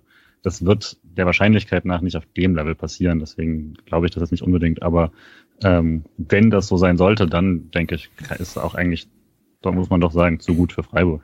Das ist so. Ja, das denke ich auch fast. Das ist, ja, also, dass er das nicht halten kann. Und irgendwie habe ich auch das Gefühl, es passt jetzt schon ganz gut in Freiburg. Und er ist ja jetzt auch noch gar nicht so lange wieder da. Andererseits, wie alt ist er jetzt? 28 oder so? 27, glaube ich. 27, also letzter großer Vertrag dann. Also jetzt schon auch, wenn er diese Saison so weiterspielen sollte äh, und dann ein größerer Verein anklopft, danach, also mit 29, 30, klopft der große Verein wahrscheinlich nicht mehr an. Mehr dazu hoffentlich nächste Woche im Spotcast Freiburg Interview mit Vincenzo Grifo. Ah ja, ja. stimmt kann man sicher mal nachbohren. Also was man, das ist ja kein Geheimnis, da er es ja auch auf Instagram sehr prominent postet. Er hat jetzt eine schwangere Frau und ähm, scheint sehr ähm, Heimat, ähm, also sein Heimatbezug ist, ist ihm auch sehr wichtig hier und fühlt sich ja, es scheint sich sehr wohl zu fühlen hier im Freiburg. Ähm, Nochmal zurückzukommen, ähm, Petersen, Höfler, Schmid, Günther, Grifo, Lienhardt, Höhler, Müller, alle 13 Spiele diese Saison, Santa Maria und Salah mit 12. Ähm, da merkt man auch, dass es ein harter Kern gibt von eingespielten Spielern. Also so krass viel rotiert wird da gar nicht.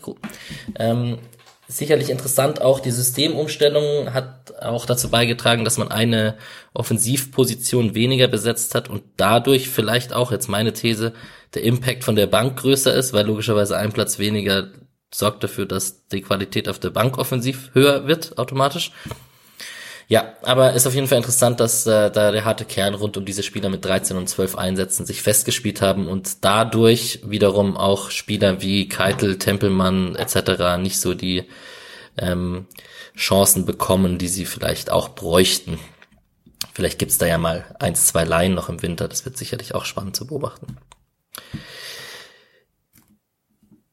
Eine interessante Entwicklung in der Hinrunde noch, um jetzt nochmal ein neues Thema aufzumachen. Ähm, ist, finde ich, die Ausgeglichenheit von den Angriffsseiten, weil das in den letzten Jahren häufig ein bisschen anders war. Also es ist mir bei den beim Tordurchlauf auch nochmal aufgefallen. Also Stuttgart entstehen alle drei Tore über rechts.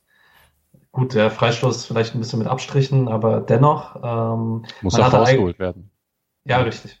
Äh, man hatte allgemein, finde ich, mehr Tore über rechts als in den letzten Jahren, auch mehr Angriffsaktionen über rechts was sehr, sehr positiv ist, weil der linke Anker mit Grief und Günther versteht sich immer noch gut und funktioniert auch gut. Also auch immer besser jetzt gegen Ende der Hinrunde, nachdem das Anfang der Saison Günther ein bisschen Schwierigkeiten hatte reinzukommen und Grifo auch noch nicht die Form hatte, die er jetzt hat. Offensichtlich nicht. Aber man hat halt rechts mit Schaller jemand, der, finde ich, deutlich den nächsten Schritt gemacht hat. Und hat jetzt zusätzlich noch, seit man das 3-4-3 spielt, in Santa Maria, der noch mehr diesen Raum auch besetzt, den rechten Offensiven, also dort, dort noch mit unterstützt. Und ich finde schon, dass es gut ist, um da ein bisschen weniger ausrechenbar zu sein, als es in den letzten Jahren ist. Es sind, glaube ich, auch sogar zwei Tore gefallen, wo Grifo das dann noch genutzt hat, indem er noch mehr überlagert hat auf der Seite und Grifo dann auf rechts zum Vorbereiter wurde, auf jeden Fall gegen Leverkusen und ich glaube Augsburg, nee, Augsburg war es ja Höflers Dribbling, aber ist schon auffällig, dass mehr Tore über rechts fallen, als es in den letzten Jahren war. Ja, das ist die positive Betrachtungsweise. Die negative ist natürlich, dass Günther ein bisschen seinen Assist aus dem letzten Jahr hinterherhinkt mit einem Assist. Ähm, da gab es ein paar Situationen, die sicherlich auch dann nicht verwertet wurden im Zentrum. Also es hätten auch ein paar mehr sein können. Ähm, generell ist es so, ich zähle mal kurz die Scorer auf. Also bei Ganz kurz, Alex. Ja. Du hast keine Theorie, woran das liegen könnte. Dass Günthers Assist. Günther nicht so, ja. So, weil du, du interessierst dich ja immer so für Nachwuchs hast du es ganz vergessen, dass Günther ja jetzt irgendwie neuer Vater ist und sich vielleicht dann nicht mehr so gut konzentrieren kann oder so seit einem Das, das ist jetzt, Jahr das ist jetzt ein Jahr. Input, den ich von dir nicht erwartet hätte. Jetzt bin ich total überfordert. Ja, das war auch äh, etwas ironisch. Ja. Äh, du hast ja häufiger Grifos, äh, Grifos Nachwuchs angesprochen. Ja, ja, ja. so spontan in den Kopf kommen. Weiß nicht warum, sorry. So, soll, ich, soll ich das rausschneiden mit Grifos persönlichen äh, Geschichten auf Instagram. Nein, ähm, kann natürlich damit zusammenhängen, dass er nicht mehr so fokussiert ist bei der Passabgabe, weil er dauernd an sein kleines Kind denken muss. Er baut, er hat übrigens auch ein Haus gebaut, wenn du es genau wissen willst. Also Günther oder ja? Nee, Günther. Günther. Günther und Petersen sind im Hausbaubusiness groß, groß angekommen. Ja. Ja, gut, dann hätten wir den ähm, Kladderadatsch da auch ähm, besprochen.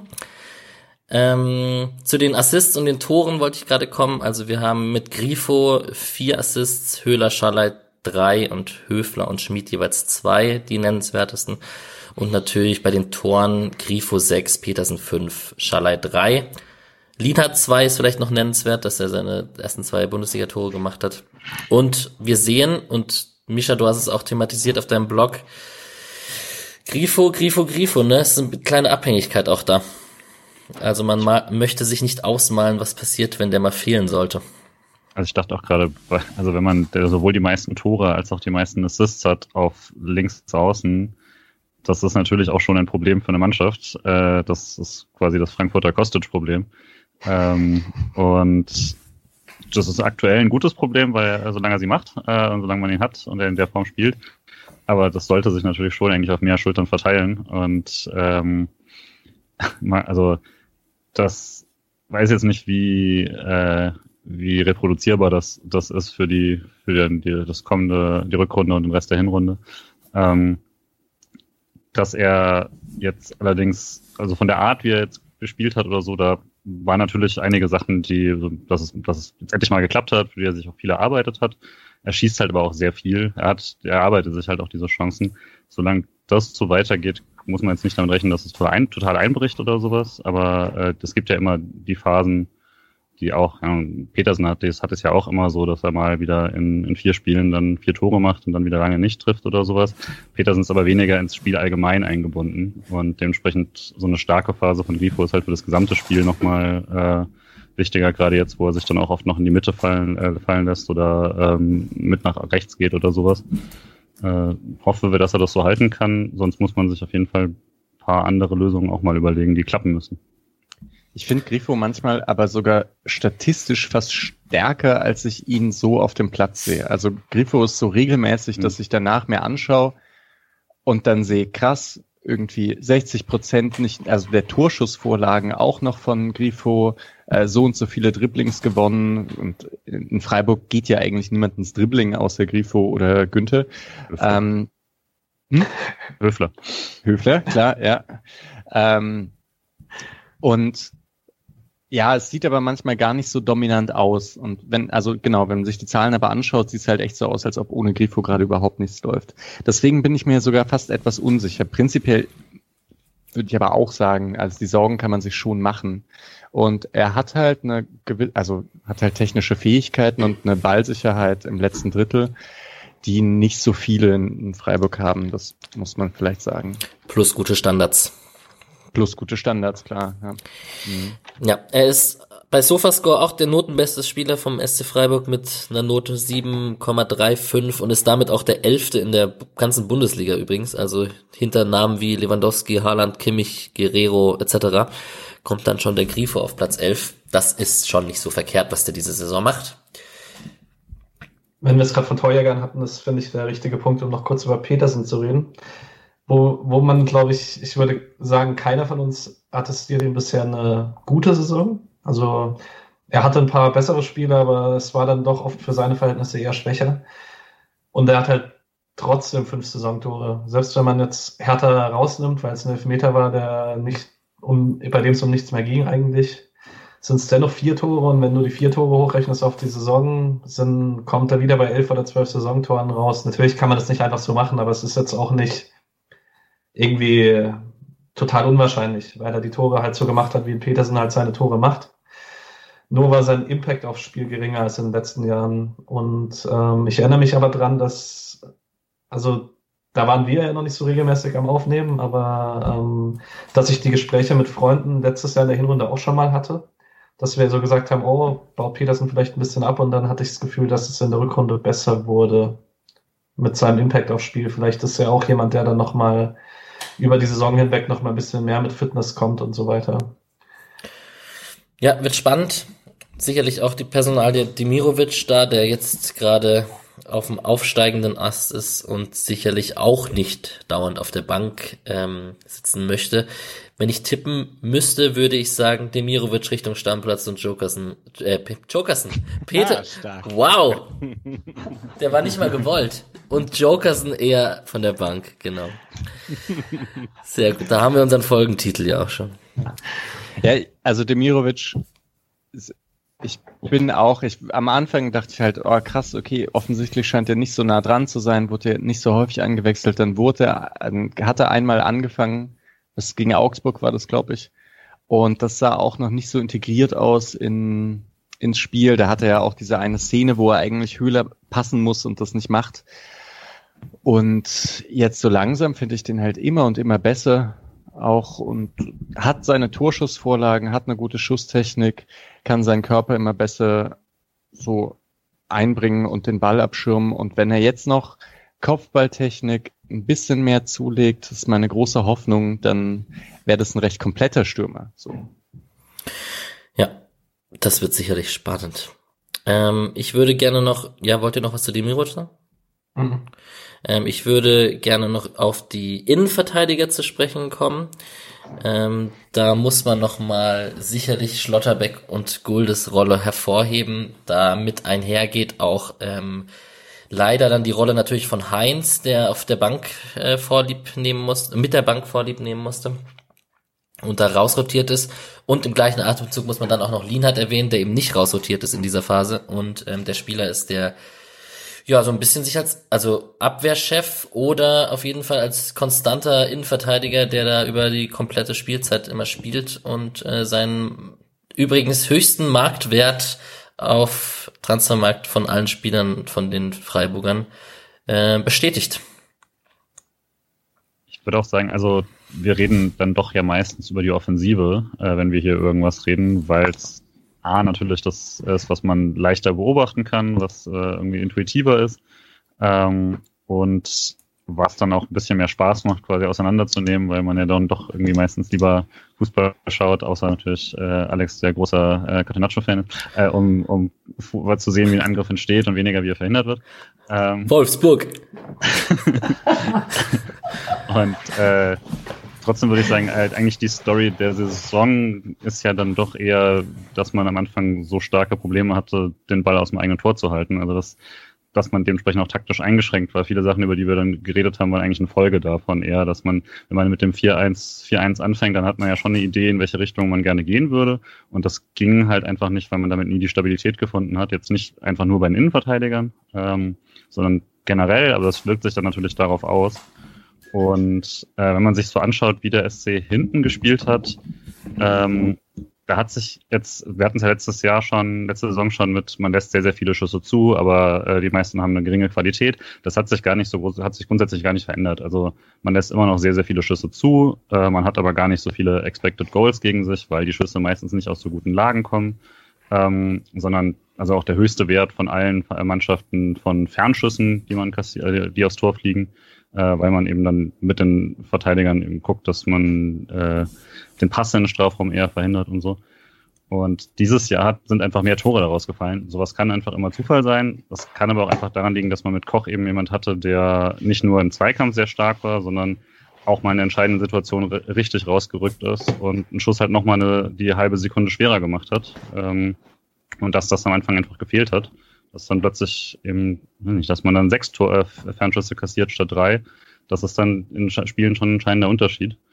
Und ich glaube, diese Umstellung, die man dann gemacht hat, dass man gesagt hat, wir machen jetzt mit drei Innenverteidigern im klassischen Sinne, ähm, hat ja nicht nur funktioniert, sondern hat danach dazu auch noch gesehen, Michel hat auch geschrieben, dass sie deutlich stärkere Mannorientierung haben, damit eben immer jemand rausrücken kann, damit man diese Schüsse im Notfall äh, schwerer machen kann oder dass man den, den, dem aufbauenden Spieler nicht noch die Zeit gibt, irgendwie äh, sich den perfekten Mann auszusuchen, ähm, ohne dass dabei dann hinten alles offen wird, weil man eben noch weitere hat und ein Sechser noch helfen kann. Ähm, und ich denke, dass diese Umstellung war dann doch die entscheidende und dass das dann äh, in dem Fall eben hieß, Schlotterbeck spielt und Gulde spielt, ist bitter für Heinz, hat aber funktioniert und deswegen glaube ich, kann da niemand so richtig äh, gegen argumentieren. Ich fand auch Heinz war gegen Stuttgart ein bisschen wackelig. In der ersten Halbzeit kann aber auch, denke ich, klassisch für einen Innenverteidiger sein, der davor ein paar Wochen nicht gespielt hat. Was man aber gesehen hat, finde ich, die einzige Sache, die mich mit Gulders linken Innenverteidiger stört, und er hat es wirklich sehr, sehr gut gemacht, ähm, aber man hatte gegen Stuttgart dann in der zweiten Halbzeit die Option, Günther noch höher zu schieben und de facto eine Viererkette zu spielen mit dem linken Innenverteidiger. Und das geht halt nur, wenn da Hein steht, nicht wenn da Gulde steht. Dafür hat Gulde den linken Fuß und den Offensivdrang nicht. Wahrscheinlich auch das Tempo nicht unbedingt. Das weiß ich nicht. Kann ich bei Gulde immer so schwer einschätzen, weil er die Zweikämpfe, also da hat er wirklich ein sehr, sehr gutes Timing dafür, dass er die Zweikämpfe so führt, dass er nicht ins Laufduell muss im Normalfall. Aber ja, also es hat sich absolut bewährt, die Dreierkette. Ich würde auch sagen, dass Lienhardt, Schlotterbeck und Gulde so lange das Vertrauen bekommen sollten, bis es halt nicht mehr funktioniert. Ja, also ist sicherlich ein Luxusproblem. Jetzt ist es natürlich so, dass da noch 21 Spiele anstehen. Äh, sicherlich, also bei Gelbsperren sind wir ziemlich verschont. Also wir haben nur Höfler mit drei gelben Karten. Den wird es irgendwann mal erwischen, dass er mal rausrotieren muss für ein Spiel. Aber ansonsten waren wir ja auch relativ von Verletzungen verschont in der Hinrunde und auch das äh, wird nicht immer so sein und da schadet es ja nicht, Alternativen zu haben. Und Gulde ist einfach immer noch ein Phänomen für mich. Also ich hätte es nicht gedacht. Der Rasenfunk-Chicks, also Reverse-Jinx. Ja. Vielleicht ja. hast du mit der Gulde Prediction deinen Fluch gebrochen. Seitdem läuft's nämlich. Das kann sein, ja.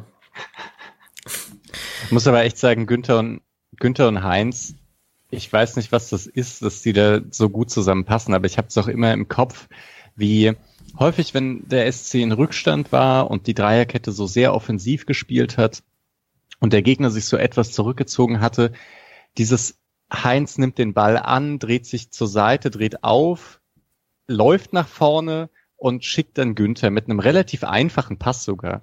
Aber das war so ein Bewegungsablauf, den gab's wahnsinnig häufig und irgendwie passen die ganz gut zusammen. Aber ich finde Heinz auch in ein paar Situationen wackelig und Gulde bekommt Grifo ganz gut ins Spiel, muss man sagen. So, ja. Günther nicht so gut, aber Grifo schon. Hm. Ja, dann stelle ich euch jetzt die Frage, was glaubt ihr denn, wer am Ende der Saison den SC verlassen wird? Ich befürchte, also wenn man jetzt Grifo rausnimmt, über den wir ja schon lange gesprochen haben, finde ich es gar nicht, gibt es gar nicht so viele Spiele zwischen, ähm, für mich sind es zwei. Darf ich nur einen sagen oder darf ich beide du sagen? Du darfst auch zwei sagen. Ausnahmsweise. Ähm, also Kandidat 1 ist für mich Scholler, wenn er die Entwicklung so fortsetzt, also das stabilisiert, was er bis jetzt gezeigt hat und vielleicht sogar noch einen Schritt drauflegen kann. Und Kandidat 2 ist für mich Lienhardt, weil er, finde ich, letzte Saison sehr gut war, diese Saison auch wackelig angefangen hat, aber sich seitdem stabilisiert hat und halt vor allen Dingen in dem Alter ist, wo man klassisch vielleicht den nächsten Schritt machen könnte. Und vor allen Dingen, er kommt auch dann zum Beispiel in der Nationalmannschaft aktuell nicht weiter. Ich weiß nicht, wie wichtig ihm das ist. Das ist ihm von Aussagen ja sicherlich nicht so wichtig, wie es Grifo ist, aber so ganz unwichtig dürfte es den wenigsten sein. Und also er ist jetzt 25, glaube ich. Ist drei oder vier Jahre in Freiburg. Also Dienert wäre schon der klassische Kandidat, der dann im Sommer gehen könnte. Ähm, ich ergänze kurz, du hast es schon richtig interpretiert. Ich meine natürlich Abgänge aufgrund sehr guter Leistungen jetzt und nicht unbedingt einen ein Quon ist sicherlich auch ein Kandidat, wenn der nicht öfters zum Zuge kommt, dass er sich, oder da gibt's nochmal die ganz andere Geschichte, aber es gibt natürlich auch Kandidaten, wenn sie jetzt nicht so zum Zuge kommen, wie sie sich's vorstellen. Aber ja, ich habe auch Lienhardt auf der, auf der Liste so ein bisschen, auf der Befürchtung. Als Befürchtung. Ja, mal gucken. Ich weiß nicht, ich, ich sehe eigentlich gar keinen so richtig, bis auf die Dauerfrage, ob irgendjemand mal Günther ein unmoralisches Angebot hinlegt, scheint aber irgendwie nicht zu passieren. Ja, vielleicht auch Heinz, wenn Nico Schlotterbeck zurückkommt. Wer was, könnte könnt sogar sein. Heinz war ja, glaube ich, irgendwann mal in Leverkusen im Gespräch. Ich denke, sowas ist vom Tisch. Also da ja, also sind die Leistungen dann irgendwie auch nicht krass genug. Mm, aber eigentlich braucht man wie, wie viele Innenverteidiger sind? Es sind gerade nur vier Innenverteidiger da, oder? Also ich mhm. finde fünf jetzt auch nicht so schlimm, muss ich gestehen. Ja, ja aber ja. Also, also deswegen, ich sehe keinen so richtig, der jetzt unbedingt gehen muss bei Schaller. Also ich, ich es sind erst 13 Spielteile gespielt. Keine Ahnung, was Freiburg jetzt irgendwie noch macht und wo die am Ende landen. Aber aktuell ist eben Grifo, der wirklich raussticht. Jeong wird diese Saison, glaube ich, noch nicht den großen Schritt machen, dass den irgendwie jemand holt. Und Schaller, auch wenn ich den eigentlich immer recht gut fand, jetzt so, dass Gladbach sagt, wir holen uns den, sehe ich gerade auch nicht. Und Lienhardt eben auch nicht, weil der da dann doch zweikampfmäßig nicht krass genug ist. Finde ich irgendwie krass. Also äh, es spricht ja dann wiederum für Freiburger Kollektiv, weil die Leistungen ja nicht so schlecht waren und dass es eher über über die Breite anstatt über die Spitze gelingt, äh, gute Leistungen zu erzielen. Ganz, ja, ganz kurz noch Schlotterbeck ist immer eine Option, wenn der jetzt noch mal durchstartet. Wenn der, wenn das jetzt die ersten fünf Spiele waren, bei denen er noch so ein paar Unsicherheiten hat oder sonst irgendwas, wenn der seine Highlight-Momente noch mit etwas mehr Sicherheit paart, dann ist das ein Kandidat, würde ich sagen. Sorry, Patrick. Ja, alles gut. Ähm, also zwei Sachen. Also einmal zu Heinz noch. Bei Heinz könnte ich mir auch einfach vorstellen, sollte, sollte jetzt für uns alle erhofft die positive Entwicklung weitergehen, und die Dreierkette sich festspielen und die Einsatzzeiten von Heinz gering bleiben, dann denke ich, dann dürfte sich die Frage alleine schon wegen seines Anspruchs stellen. Gerade wenn dann noch, noch ein Innenverteidiger zurückkommt. Weil, also, es ist sicherlich nicht der Anspruch von Dominik Heinz beim SC auf der Bank zu sitzen. Also, da bin ich mir eigentlich relativ sicher. Und ansonsten muss man sagen, die zwei Spieler, wo halt sonst ein Blinder sieht, dass sie auch eine bessere Verein helfen könnten, sind halt einmal Grifo, logischerweise. Da hatten wir, haben wir schon drüber gesprochen und sonst ist es Santa Maria, bei dem man das immer wieder sieht, aber da sehe ich einfach nicht, dass er nach dem Heckmeck, wie gerne nach Freiburg wollte, wie unbedingt in Freiburg wollte, sehe ich keine Welt, in der er nach einer Saison geht. Außer man steigt ab, aber ja. Aber das machen wir ja nicht. Es ist doch eigentlich aktuell so, dass so aussieht, als ob es nächstes oder übernächstes Jahr wieder dazu kommen könnte, dass sich äh, zwei, drei Spieler so entwickelt haben, dass sie den Verein vielleicht verlassen könnten. Aktuell ist noch ein bisschen zu früh. Und ja, weil niemand jetzt direkt in Koch und Waldschmidts Fußstapfen getreten ist. Ja, Santa Maria, vielleicht, weil wir es, wie ich gerade erwähnt haben, musste ja lange auf seinen ersten Sieg mit dem SC warten. Da hat er beim Stuttgart-Spiel nicht mitgespielt. Hat sich da auch durchgekämpft quasi. Ja, und ansonsten auf der Torhüter-Position deutet sich jetzt vielleicht, man darf vielleicht das Spiel nicht überbewerten von Uphoff jetzt, aber deutet sich, wenn Flecken gefit wird, ein Problem, also kein Problem, ein Luxusproblem an, weil man ja mit Müller einen Keeper hat, der es auch nicht so verkehrt macht. Und beim Durchscrollen durch den Kader ist mir gerade noch Janik Haberer aufgefallen. Hm. Das wird auch noch spannend, was da in der Rückrunde passiert der gibt das überraschende Comeback, wenn Höfler seine fünfte Gelbe gesehen hat. Denken alle so, was macht Freiburg jetzt? Und dann steht da Haberer plötzlich in der Startelf. Doppelpack. Oder er schießt die zweite Mannschaft zum Aufstieg in die dritte Liga. Der ist jetzt echt lange ausgefallen. Also es dauert sicher auch ziemlich lange, bis der wieder halbwegs fit ist. Ja. Aber das finde ich tatsächlich spannend. Also ähm, keiner von uns weiß, was intern passiert ist. Aber sollte tatsächlich sich alle ausgesprochen haben und Haberer ist jetzt irgendwie im Januar voll fit und er geht nicht noch in der Winterpause, er hat halt unter Streich eigentlich immer gespielt, wenn er fit war. Also, wenn, wenn er voll fit ist und Bock hat, in der Rückrunde nochmal Fußball zu spielen, glaube ich schon, dass er wichtiger Bestandteil der ersten 16 wird. Ja, denke ich auch. Gut, das wär's zum SC, zu dieser Hinrunde, beziehungsweise ich nenne sie dauernd Hinrunde, es ist echt eine absurde Situation momentan mit diesen 13 Spielen zum Winter. Ähm, vielleicht nutzen wir noch ein paar Minuten, um auf die Bundesliga generell zu schauen und so ein bisschen zu schauen, auch mit Hinblick, wie groß sind jetzt die Abstiegssorgen vom SC Freiburg oder kann man sogar nach oben schielen und sich die anderen Mannschaften ein bisschen äh, mit den anderen Mannschaften zu vergleichen. Ja, wie seht ihr es denn? Europapokal oder Abstiegssorgen, Julian? Ich sag immer Europapokal. Ich sag auch immer Europapokal, deswegen frage ich dich und nicht die anderen. ähm, ich würde ich würd sagen, jetzt, es war jetzt nicht so, dass das spielerisch so wirkt, als ob da noch extrem viel Luft nach oben wäre von den Punkten, sondern dass man schon ungefähr hat, was man, was man haben sollte. Äh, gleichzeitig ist es ja, weil es eben noch keine Hinrunde ist, kann man da wirklich nochmal warten. Also Hoffenheim, Frankfurt sind ähm, ungefähr nicht nur tabellarisch, sondern je nach, je nach Woche durchaus auf Augenhöhe. Ähm, und Köln ist jetzt auch nicht, auch nicht gerade eine Mannschaft, vor der man per se zittern muss. Dann kommen noch die Bayern. Ähm, aber also klar, wenn man jetzt irgendwie super gut zu Ende spielt, dann kann man durchaus äh, irgendwie hoffen, dass es mal wieder so eine tolle Saison wird.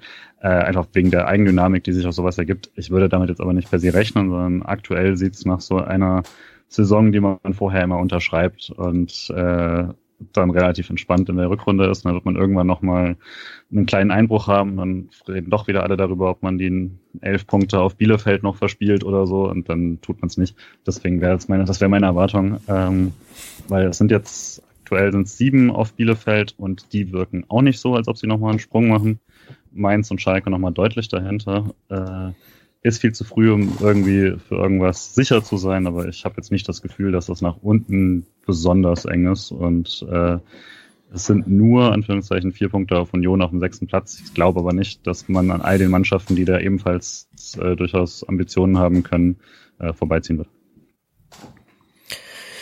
Ja, meiner Meinung nach sind die für mich sind die Top 6 fast gesetzt, wenn alles normal läuft. Also mit Bayern, Leverkusen, Leipzig, Dortmund und Wolfsburg und Gladbach. Eigentlich sollten das für mich die gefühlt sechs Mannschaften oben sein. Mal gucken, wie das Gladbach äh, macht in der, in der Rückrunde, beziehungsweise ab, ab, ab dem nächsten Wochenende.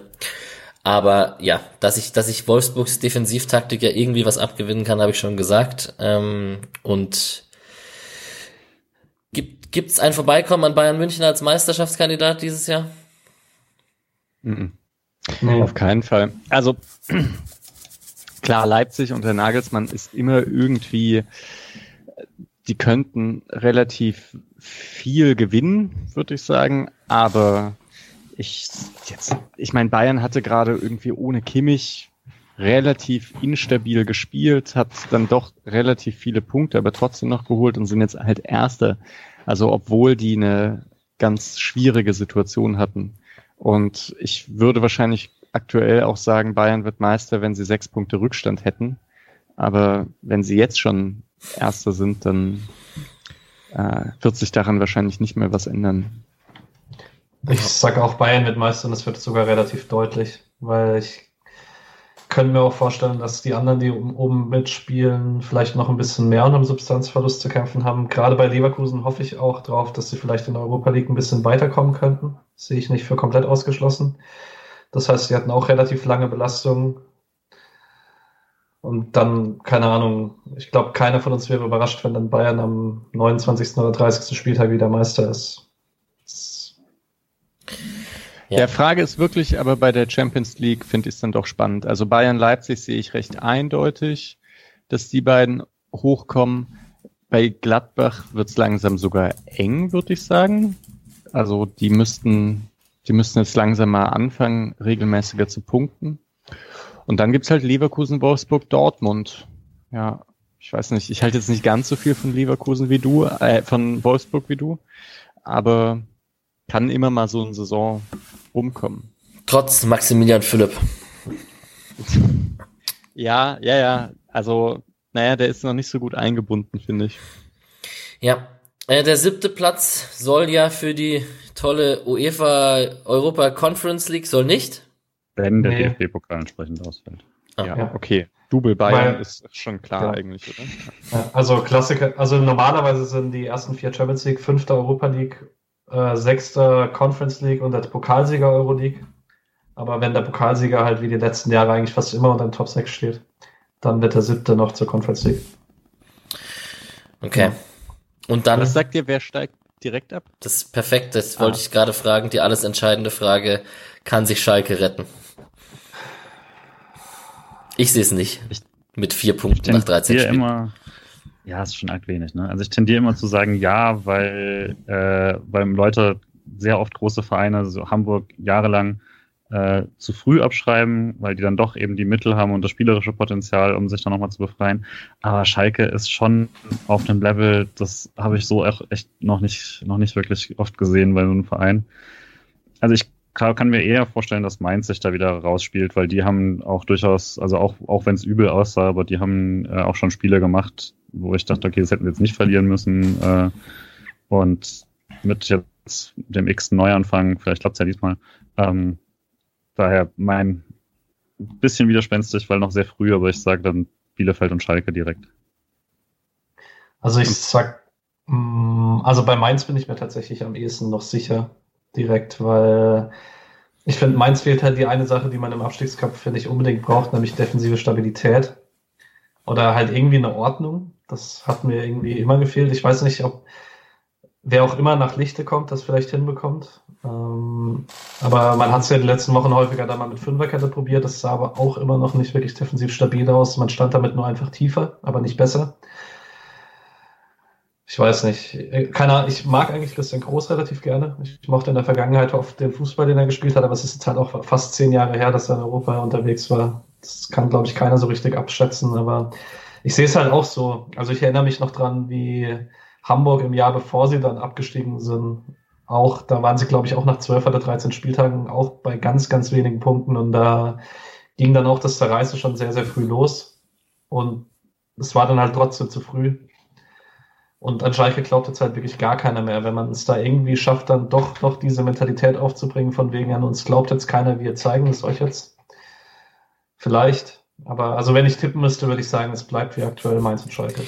Schalke hat halt einfach acht Tore geschossen. Sorry. Ja, acht. Gott. In 220 oder in der Hinrunde? Na, in 13 Spielen acht Tore und 36 Gegentore. 36 Gegentore ist halt echt krass. Also, wow.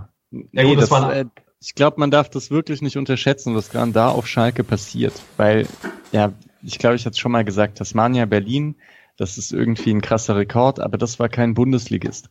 Mhm. Also man hat es da mit einem Verein zu tun, der in der Hinrunde irgendwie Fünfter oder Vierter war und seitdem dann einfach kein Spiel mehr gew gewonnen hat. Und das ist irgendwie, also das hat teilweise halt was mit Zufällen auch zu tun, eben wie Augsburg und so weiter, aber ganz viel grottig auch gespielt.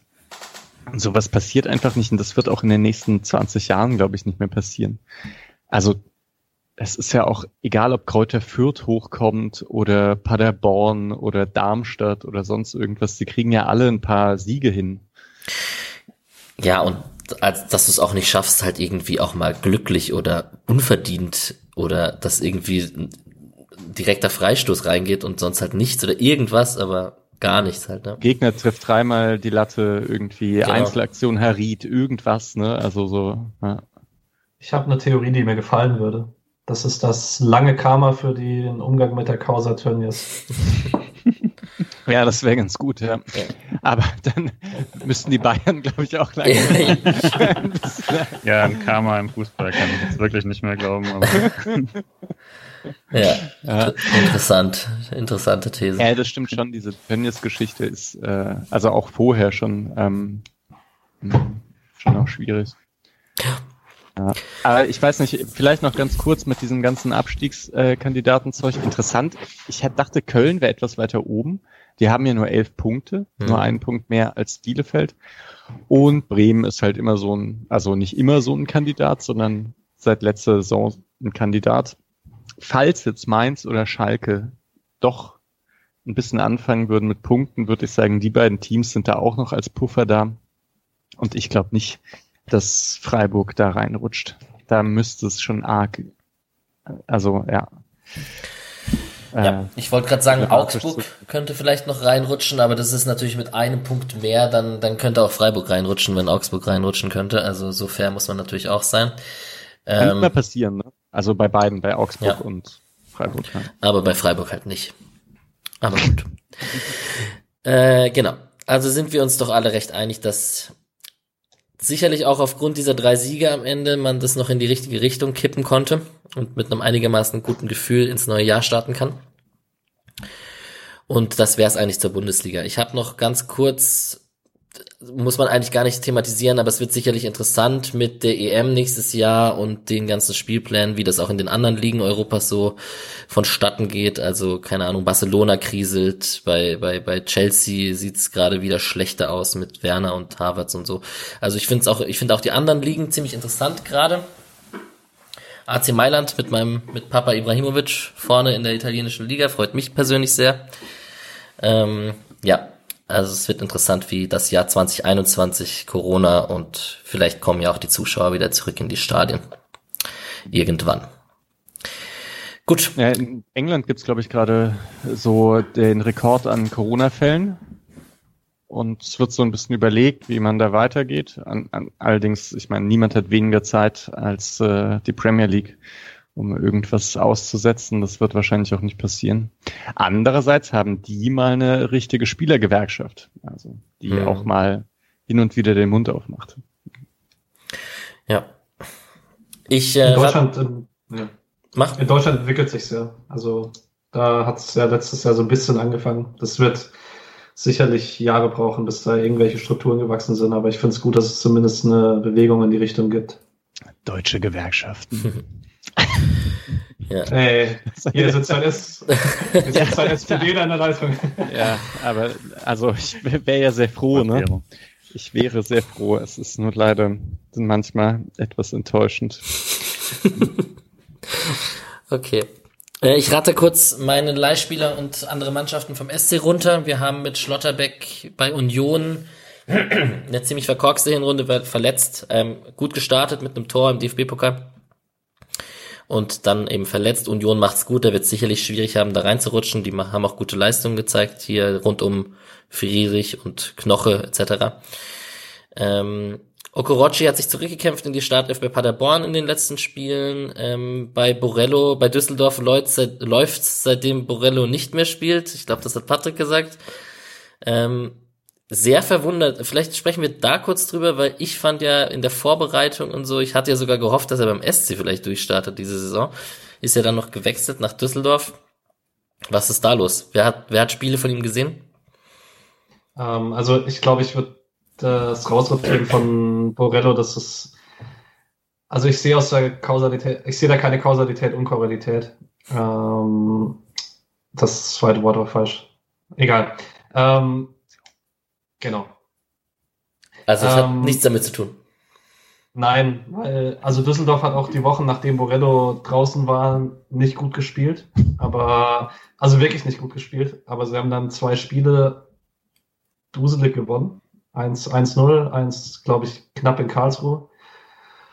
Oder war Karlsruhe ein bisschen später, ich weiß nicht genau. Auf jeden Fall haben sie zwei sehr, sehr duselig gewonnen und sind dann in den Lauf reingekommen, wie es dann halt so ist, wenn man dann mal wieder anfängt zu gewinnen. Und dann war halt Borello draußen. Aber ich, ich würde jetzt nicht äh, Borello als den Einzel also als den alleinigen Faktor, so er war raus aus dem Offensivspiel und dann lief's gut. Also er hat eine unterirdische Hinrunde gespielt, aber ja. Okay. Das ist so lustig, dass Düsseldorf jetzt Fünfter mit 23 Punkten ja, ist, also ein Punkt hinter Platz, hinter Platz drei und die haben wirklich Grütze gespielt. Und bei Borello war ich auch etwas, ähm, war ich auch etwas verwundert. Wer kann hier seinen Bildschirm so gut bei Skype freigeben? Wie geht das? Ah, Bildschirm teilen, da geht's, ja, okay. Mhm. Merci. Wir haben keinen Sponsorvertrag mit Skype, leider. Naja. Ähm, Kammerbauer findet gerade zur Form zurück. Startelf in, bei, bei Braunschweig zuletzt, neben Felix Groß im Mittelfeld, hat auch mal zwischendurch rechts gespielt in der Fünferkette. Und äh, Florian Katt äh, hauptsächlich verletzt bei Magdeburg, kam nur auf drei Spiele in der Hinrunde. Und da darf man mittlerweile wahrscheinlich die Frage stellen, ob das noch zum großen Sprung reicht. Vermutlich eher nicht. Ist jetzt keine so gewagte These wahrscheinlich. Ähm, zweite Mannschaft ist interessant. Die haben zwar ihr letztes Spiel verloren, ähm, gegen 0 zu 1, äh, 0 zu 1 gegen Bayern Alzenau verloren. Da war ja das Interview mit Flum angedacht. Das ist äh, nur aufgeschoben, nicht aufgehoben. Ähm, wir haben da eine Tabellenführung nach 14 Spielen, punktgleich mit äh, TSV Steinbach-Heiger und hinten dran kommen ein paar Mannschaften wie FSV Frankfurt, ein Punkt dahinter und Mannschaften wie Offenbach, Elversberg, Ulm, Homburg. Gegen Ulm spielt man, da geht's wieder los am 9. Januar. Ähm, Marvin Pieringer mit zwölf Toren für die Torschützenliste an, das ist vielleicht noch interessant. Und ja, die, die Frauenmannschaft hat gegen Leverkusen 2 zu 1 verloren noch und ist siebter äh, mit 15 Punkten nach 12 Spielen. Keine so sehr gute Saison äh, bisher. Da geht's am 7. Februar gegen Bremen wieder los und die A-Jugend, die pausiert ja weiterhin. Gut. Und dann schauen wir nach Hoffenheim. Nächstes Spiel. Am 2. Januar Ähm, was erwartet ihr denn? Also ich, noch ganz kurz, die, die drei Siege in Folge, die wir gerade haben, der Rekord liegt bei vier Siegen beim SC Freiburg in der Bundesliga. Den könnte man zumindest, da könnte man gleichstellen. Der Rekord datiert aus dem Jahr 2001. Da haben noch Spieler wie Ramdane und Tanko gestürmt und, und Kulibali im Mittelfeld mit Kobiashvili und Kehl und Diara in der Verteidigung. Also, das ist schon lange her. Da könnte man zumindest mal ausgleichen. Und vielleicht sogar eine längere Siegesserie starten. Was glaubt ihr denn? Ich glaub's nicht unbedingt, aber äh, ich meine, Hoffenheim ist ein bisschen eine Wundertüte immer. Ähm, und also sahen jetzt auch sahen wieder gut im Pokal aus. Ähm, hatten, haben, glaube ich, direkt davor haben sie gegen Gladbach gewonnen. Äh, davor dann gegen Leverkusen und Leipzig verloren, was auch keine Schande ist. Aber es ist immer so ein bisschen durchmischt, was man da bekommt. Auch eine, eine der Mannschaften, die Mainz mal einen Punkt geschenkt haben, solche Sachen. Deswegen äh, haben wir, glaube ich, auch immer noch, weil es ja jetzt keine richtige Winterpause war, ihre vielen Verletzten nicht zurück. Ähm, also, ich glaub, ja, sind ja einige Langzeitverletzte, wie Tocic, Hübner und so weiter. Und dann, ich weiß nicht, Grilic ist, glaube ich, immer noch angeschlagen. Geiger, ja. äh, ja, Samaseku. Ähm, und deswegen, ich glaube, man hat durchaus die, die Chance. Es ist aber, ähm, ich weiß nicht, ob man jetzt tatsächlich auf den vierten Sieg, äh, ob man da als Favoritenspiel geht, glaube ich jetzt nicht. Ja. Hoffenheim ist gut. Also, die haben zwar irgendwie komische Strukturen manchmal. Gerade mit dem Ball ist es so, so variabel, dass man irgendwie gar nicht mehr richtig checkt, was da eigentlich so genau der Plan ist. Mhm. Da können alle mal vorne auftauchen. Aber Samaseko, absolut krasser Sechser. Irgendwie so ein bisschen wie Endo. Ich, ich habe gerade ohnehin das Gefühl, es gibt gerade ziemlich viele gute alleinige Sechser in der Bundesliga. Aranguis finde ich ja schon seit Jahren ziemlich krass. Endo ist jetzt sehr gut. Äh, Samaseko. Andrich ist jetzt kein Solo-Sechser, aber äh, macht sich auch ganz gut. Mm, ja, also der ist ziemlich gut in Balleroberung. Und gut, Kramaric ist ja äh, bekannt. Ja. ja. Die, die längste Unbesiegt-Serie, weil der SC ist jetzt auch seit fünf Spielen unbesiegt, äh, datiert aus der Saison 2012, Debütsaison von Streich in der Rückrunde, Spieltag 24 bis 33, wer sich erinnert. Es waren zehn Spiele. Ähm, ja, mal gucken. Ähm, Grifo darf spielen gegen Hoffenheim. Und ähm, ja, wird spannend. Ähm, die konnten ja gegen Gladbach äh, gewinnen, 2 zu 1 an ihrem letzten Spiel vor der, vor der Winterpause. Und was generell noch interessant ist, der Januar hat schon in sich, ne? Das sind sechs Spiele im Januar. Echt? Also zweiter 2. Januar frei, äh, 2. Januar, genau, und dann äh, am 9., am 16. dann eine englische Woche und dann äh, nochmal am 24. und am 30. Das ist schon krass. Krass. Also Hoffenheim, Köln, Bayern, Frankfurt als Beendung der Hinrunde quasi und dann noch Stuttgart und Wolfsburg. Ja, in einem Monat sind wir klüger, wo die Reise hingeht, auf jeden Fall. Ich muss ehrlich sagen, ich habe noch ähm, gar kein Gefühl dafür, dass Samstag Fußball ist. Also mhm. normalerweise so zwei, drei Tage davor ist irgendwie so, so ein bisschen Vorfreude schon da, je nachdem, wie der Gegner ist. Und das wäre jetzt so ein Spiel, auf das ich mich freuen würde, weil halt bei einem guten Spielverlauf was drin ist. Aber es fühlt sich noch nicht so richtig an, als würde bei die Bundesliga weitergehen. Weil vielleicht auch einfach nicht die Winterpause da war, um so wirklich runterzukommen. Ähm, jetzt ist erstmal Silvester auch wenn es ein komisches Silvester ist, aber dennoch, also so richtig das Mindset für Fußball habe ich noch nicht. Ich hoffe, dass es im SC anders geht. Es hilft auch nicht, dass ich nicht genau weiß, welcher Wochentag gerade ist. Ich habe Urlaub. Mittwoch, ja. ne? Nein, nicht sagen, dann wissen die Leute doch, dass ich es nicht direkt hochgestellt habe. Ah, okay. Nee, ah. ähm, ja, geht mir ähnlich ich musste auch gerade überlegen, so 2. Januar oder wie auch immer, war Samstag und welcher Tag. Zwischen den Jahren, viel zitiert. Ähm, ich tippe, wir gewinnen 2 zu 0 nach einem Freistoß von Grifo natürlich und einem Tor von Höhler. Ihr seid dran. 3 zu 3, weil das ist Freiburg gegen Hoffenheim. 2-3 für Hoffenheim. Kramaric Dreierpack. Boah. Ich wollte eigentlich auch das 3-3 nehmen, aber ähm, okay, dann drehe ich mich das Ergebnis um und sage, wir gewinnen 3-2. Und Alright. Hoffenheim würde in der 90. das 3 zu 3 machen, aber es wird vom VAR nach 5 Minuten Check zurückgenommen. Wer, wer steht im Tor? Bei Freiburg? Ja, Müller. Ja. Müller?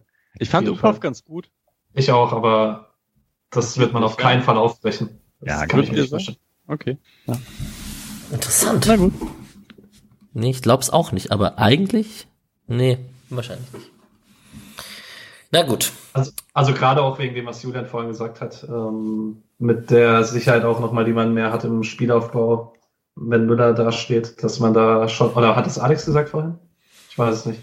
Ähm, also ich finde schon, dass der Müller schon nochmal einen Schritt weiter ist und also ich bin mir sehr, sehr sicher, dass Gulde und äh, Müller auf jeden Fall wieder reinrotieren, weil man diese gefestigte Struktur beibehalten möchte und da gehört der Torwart halt auch dazu.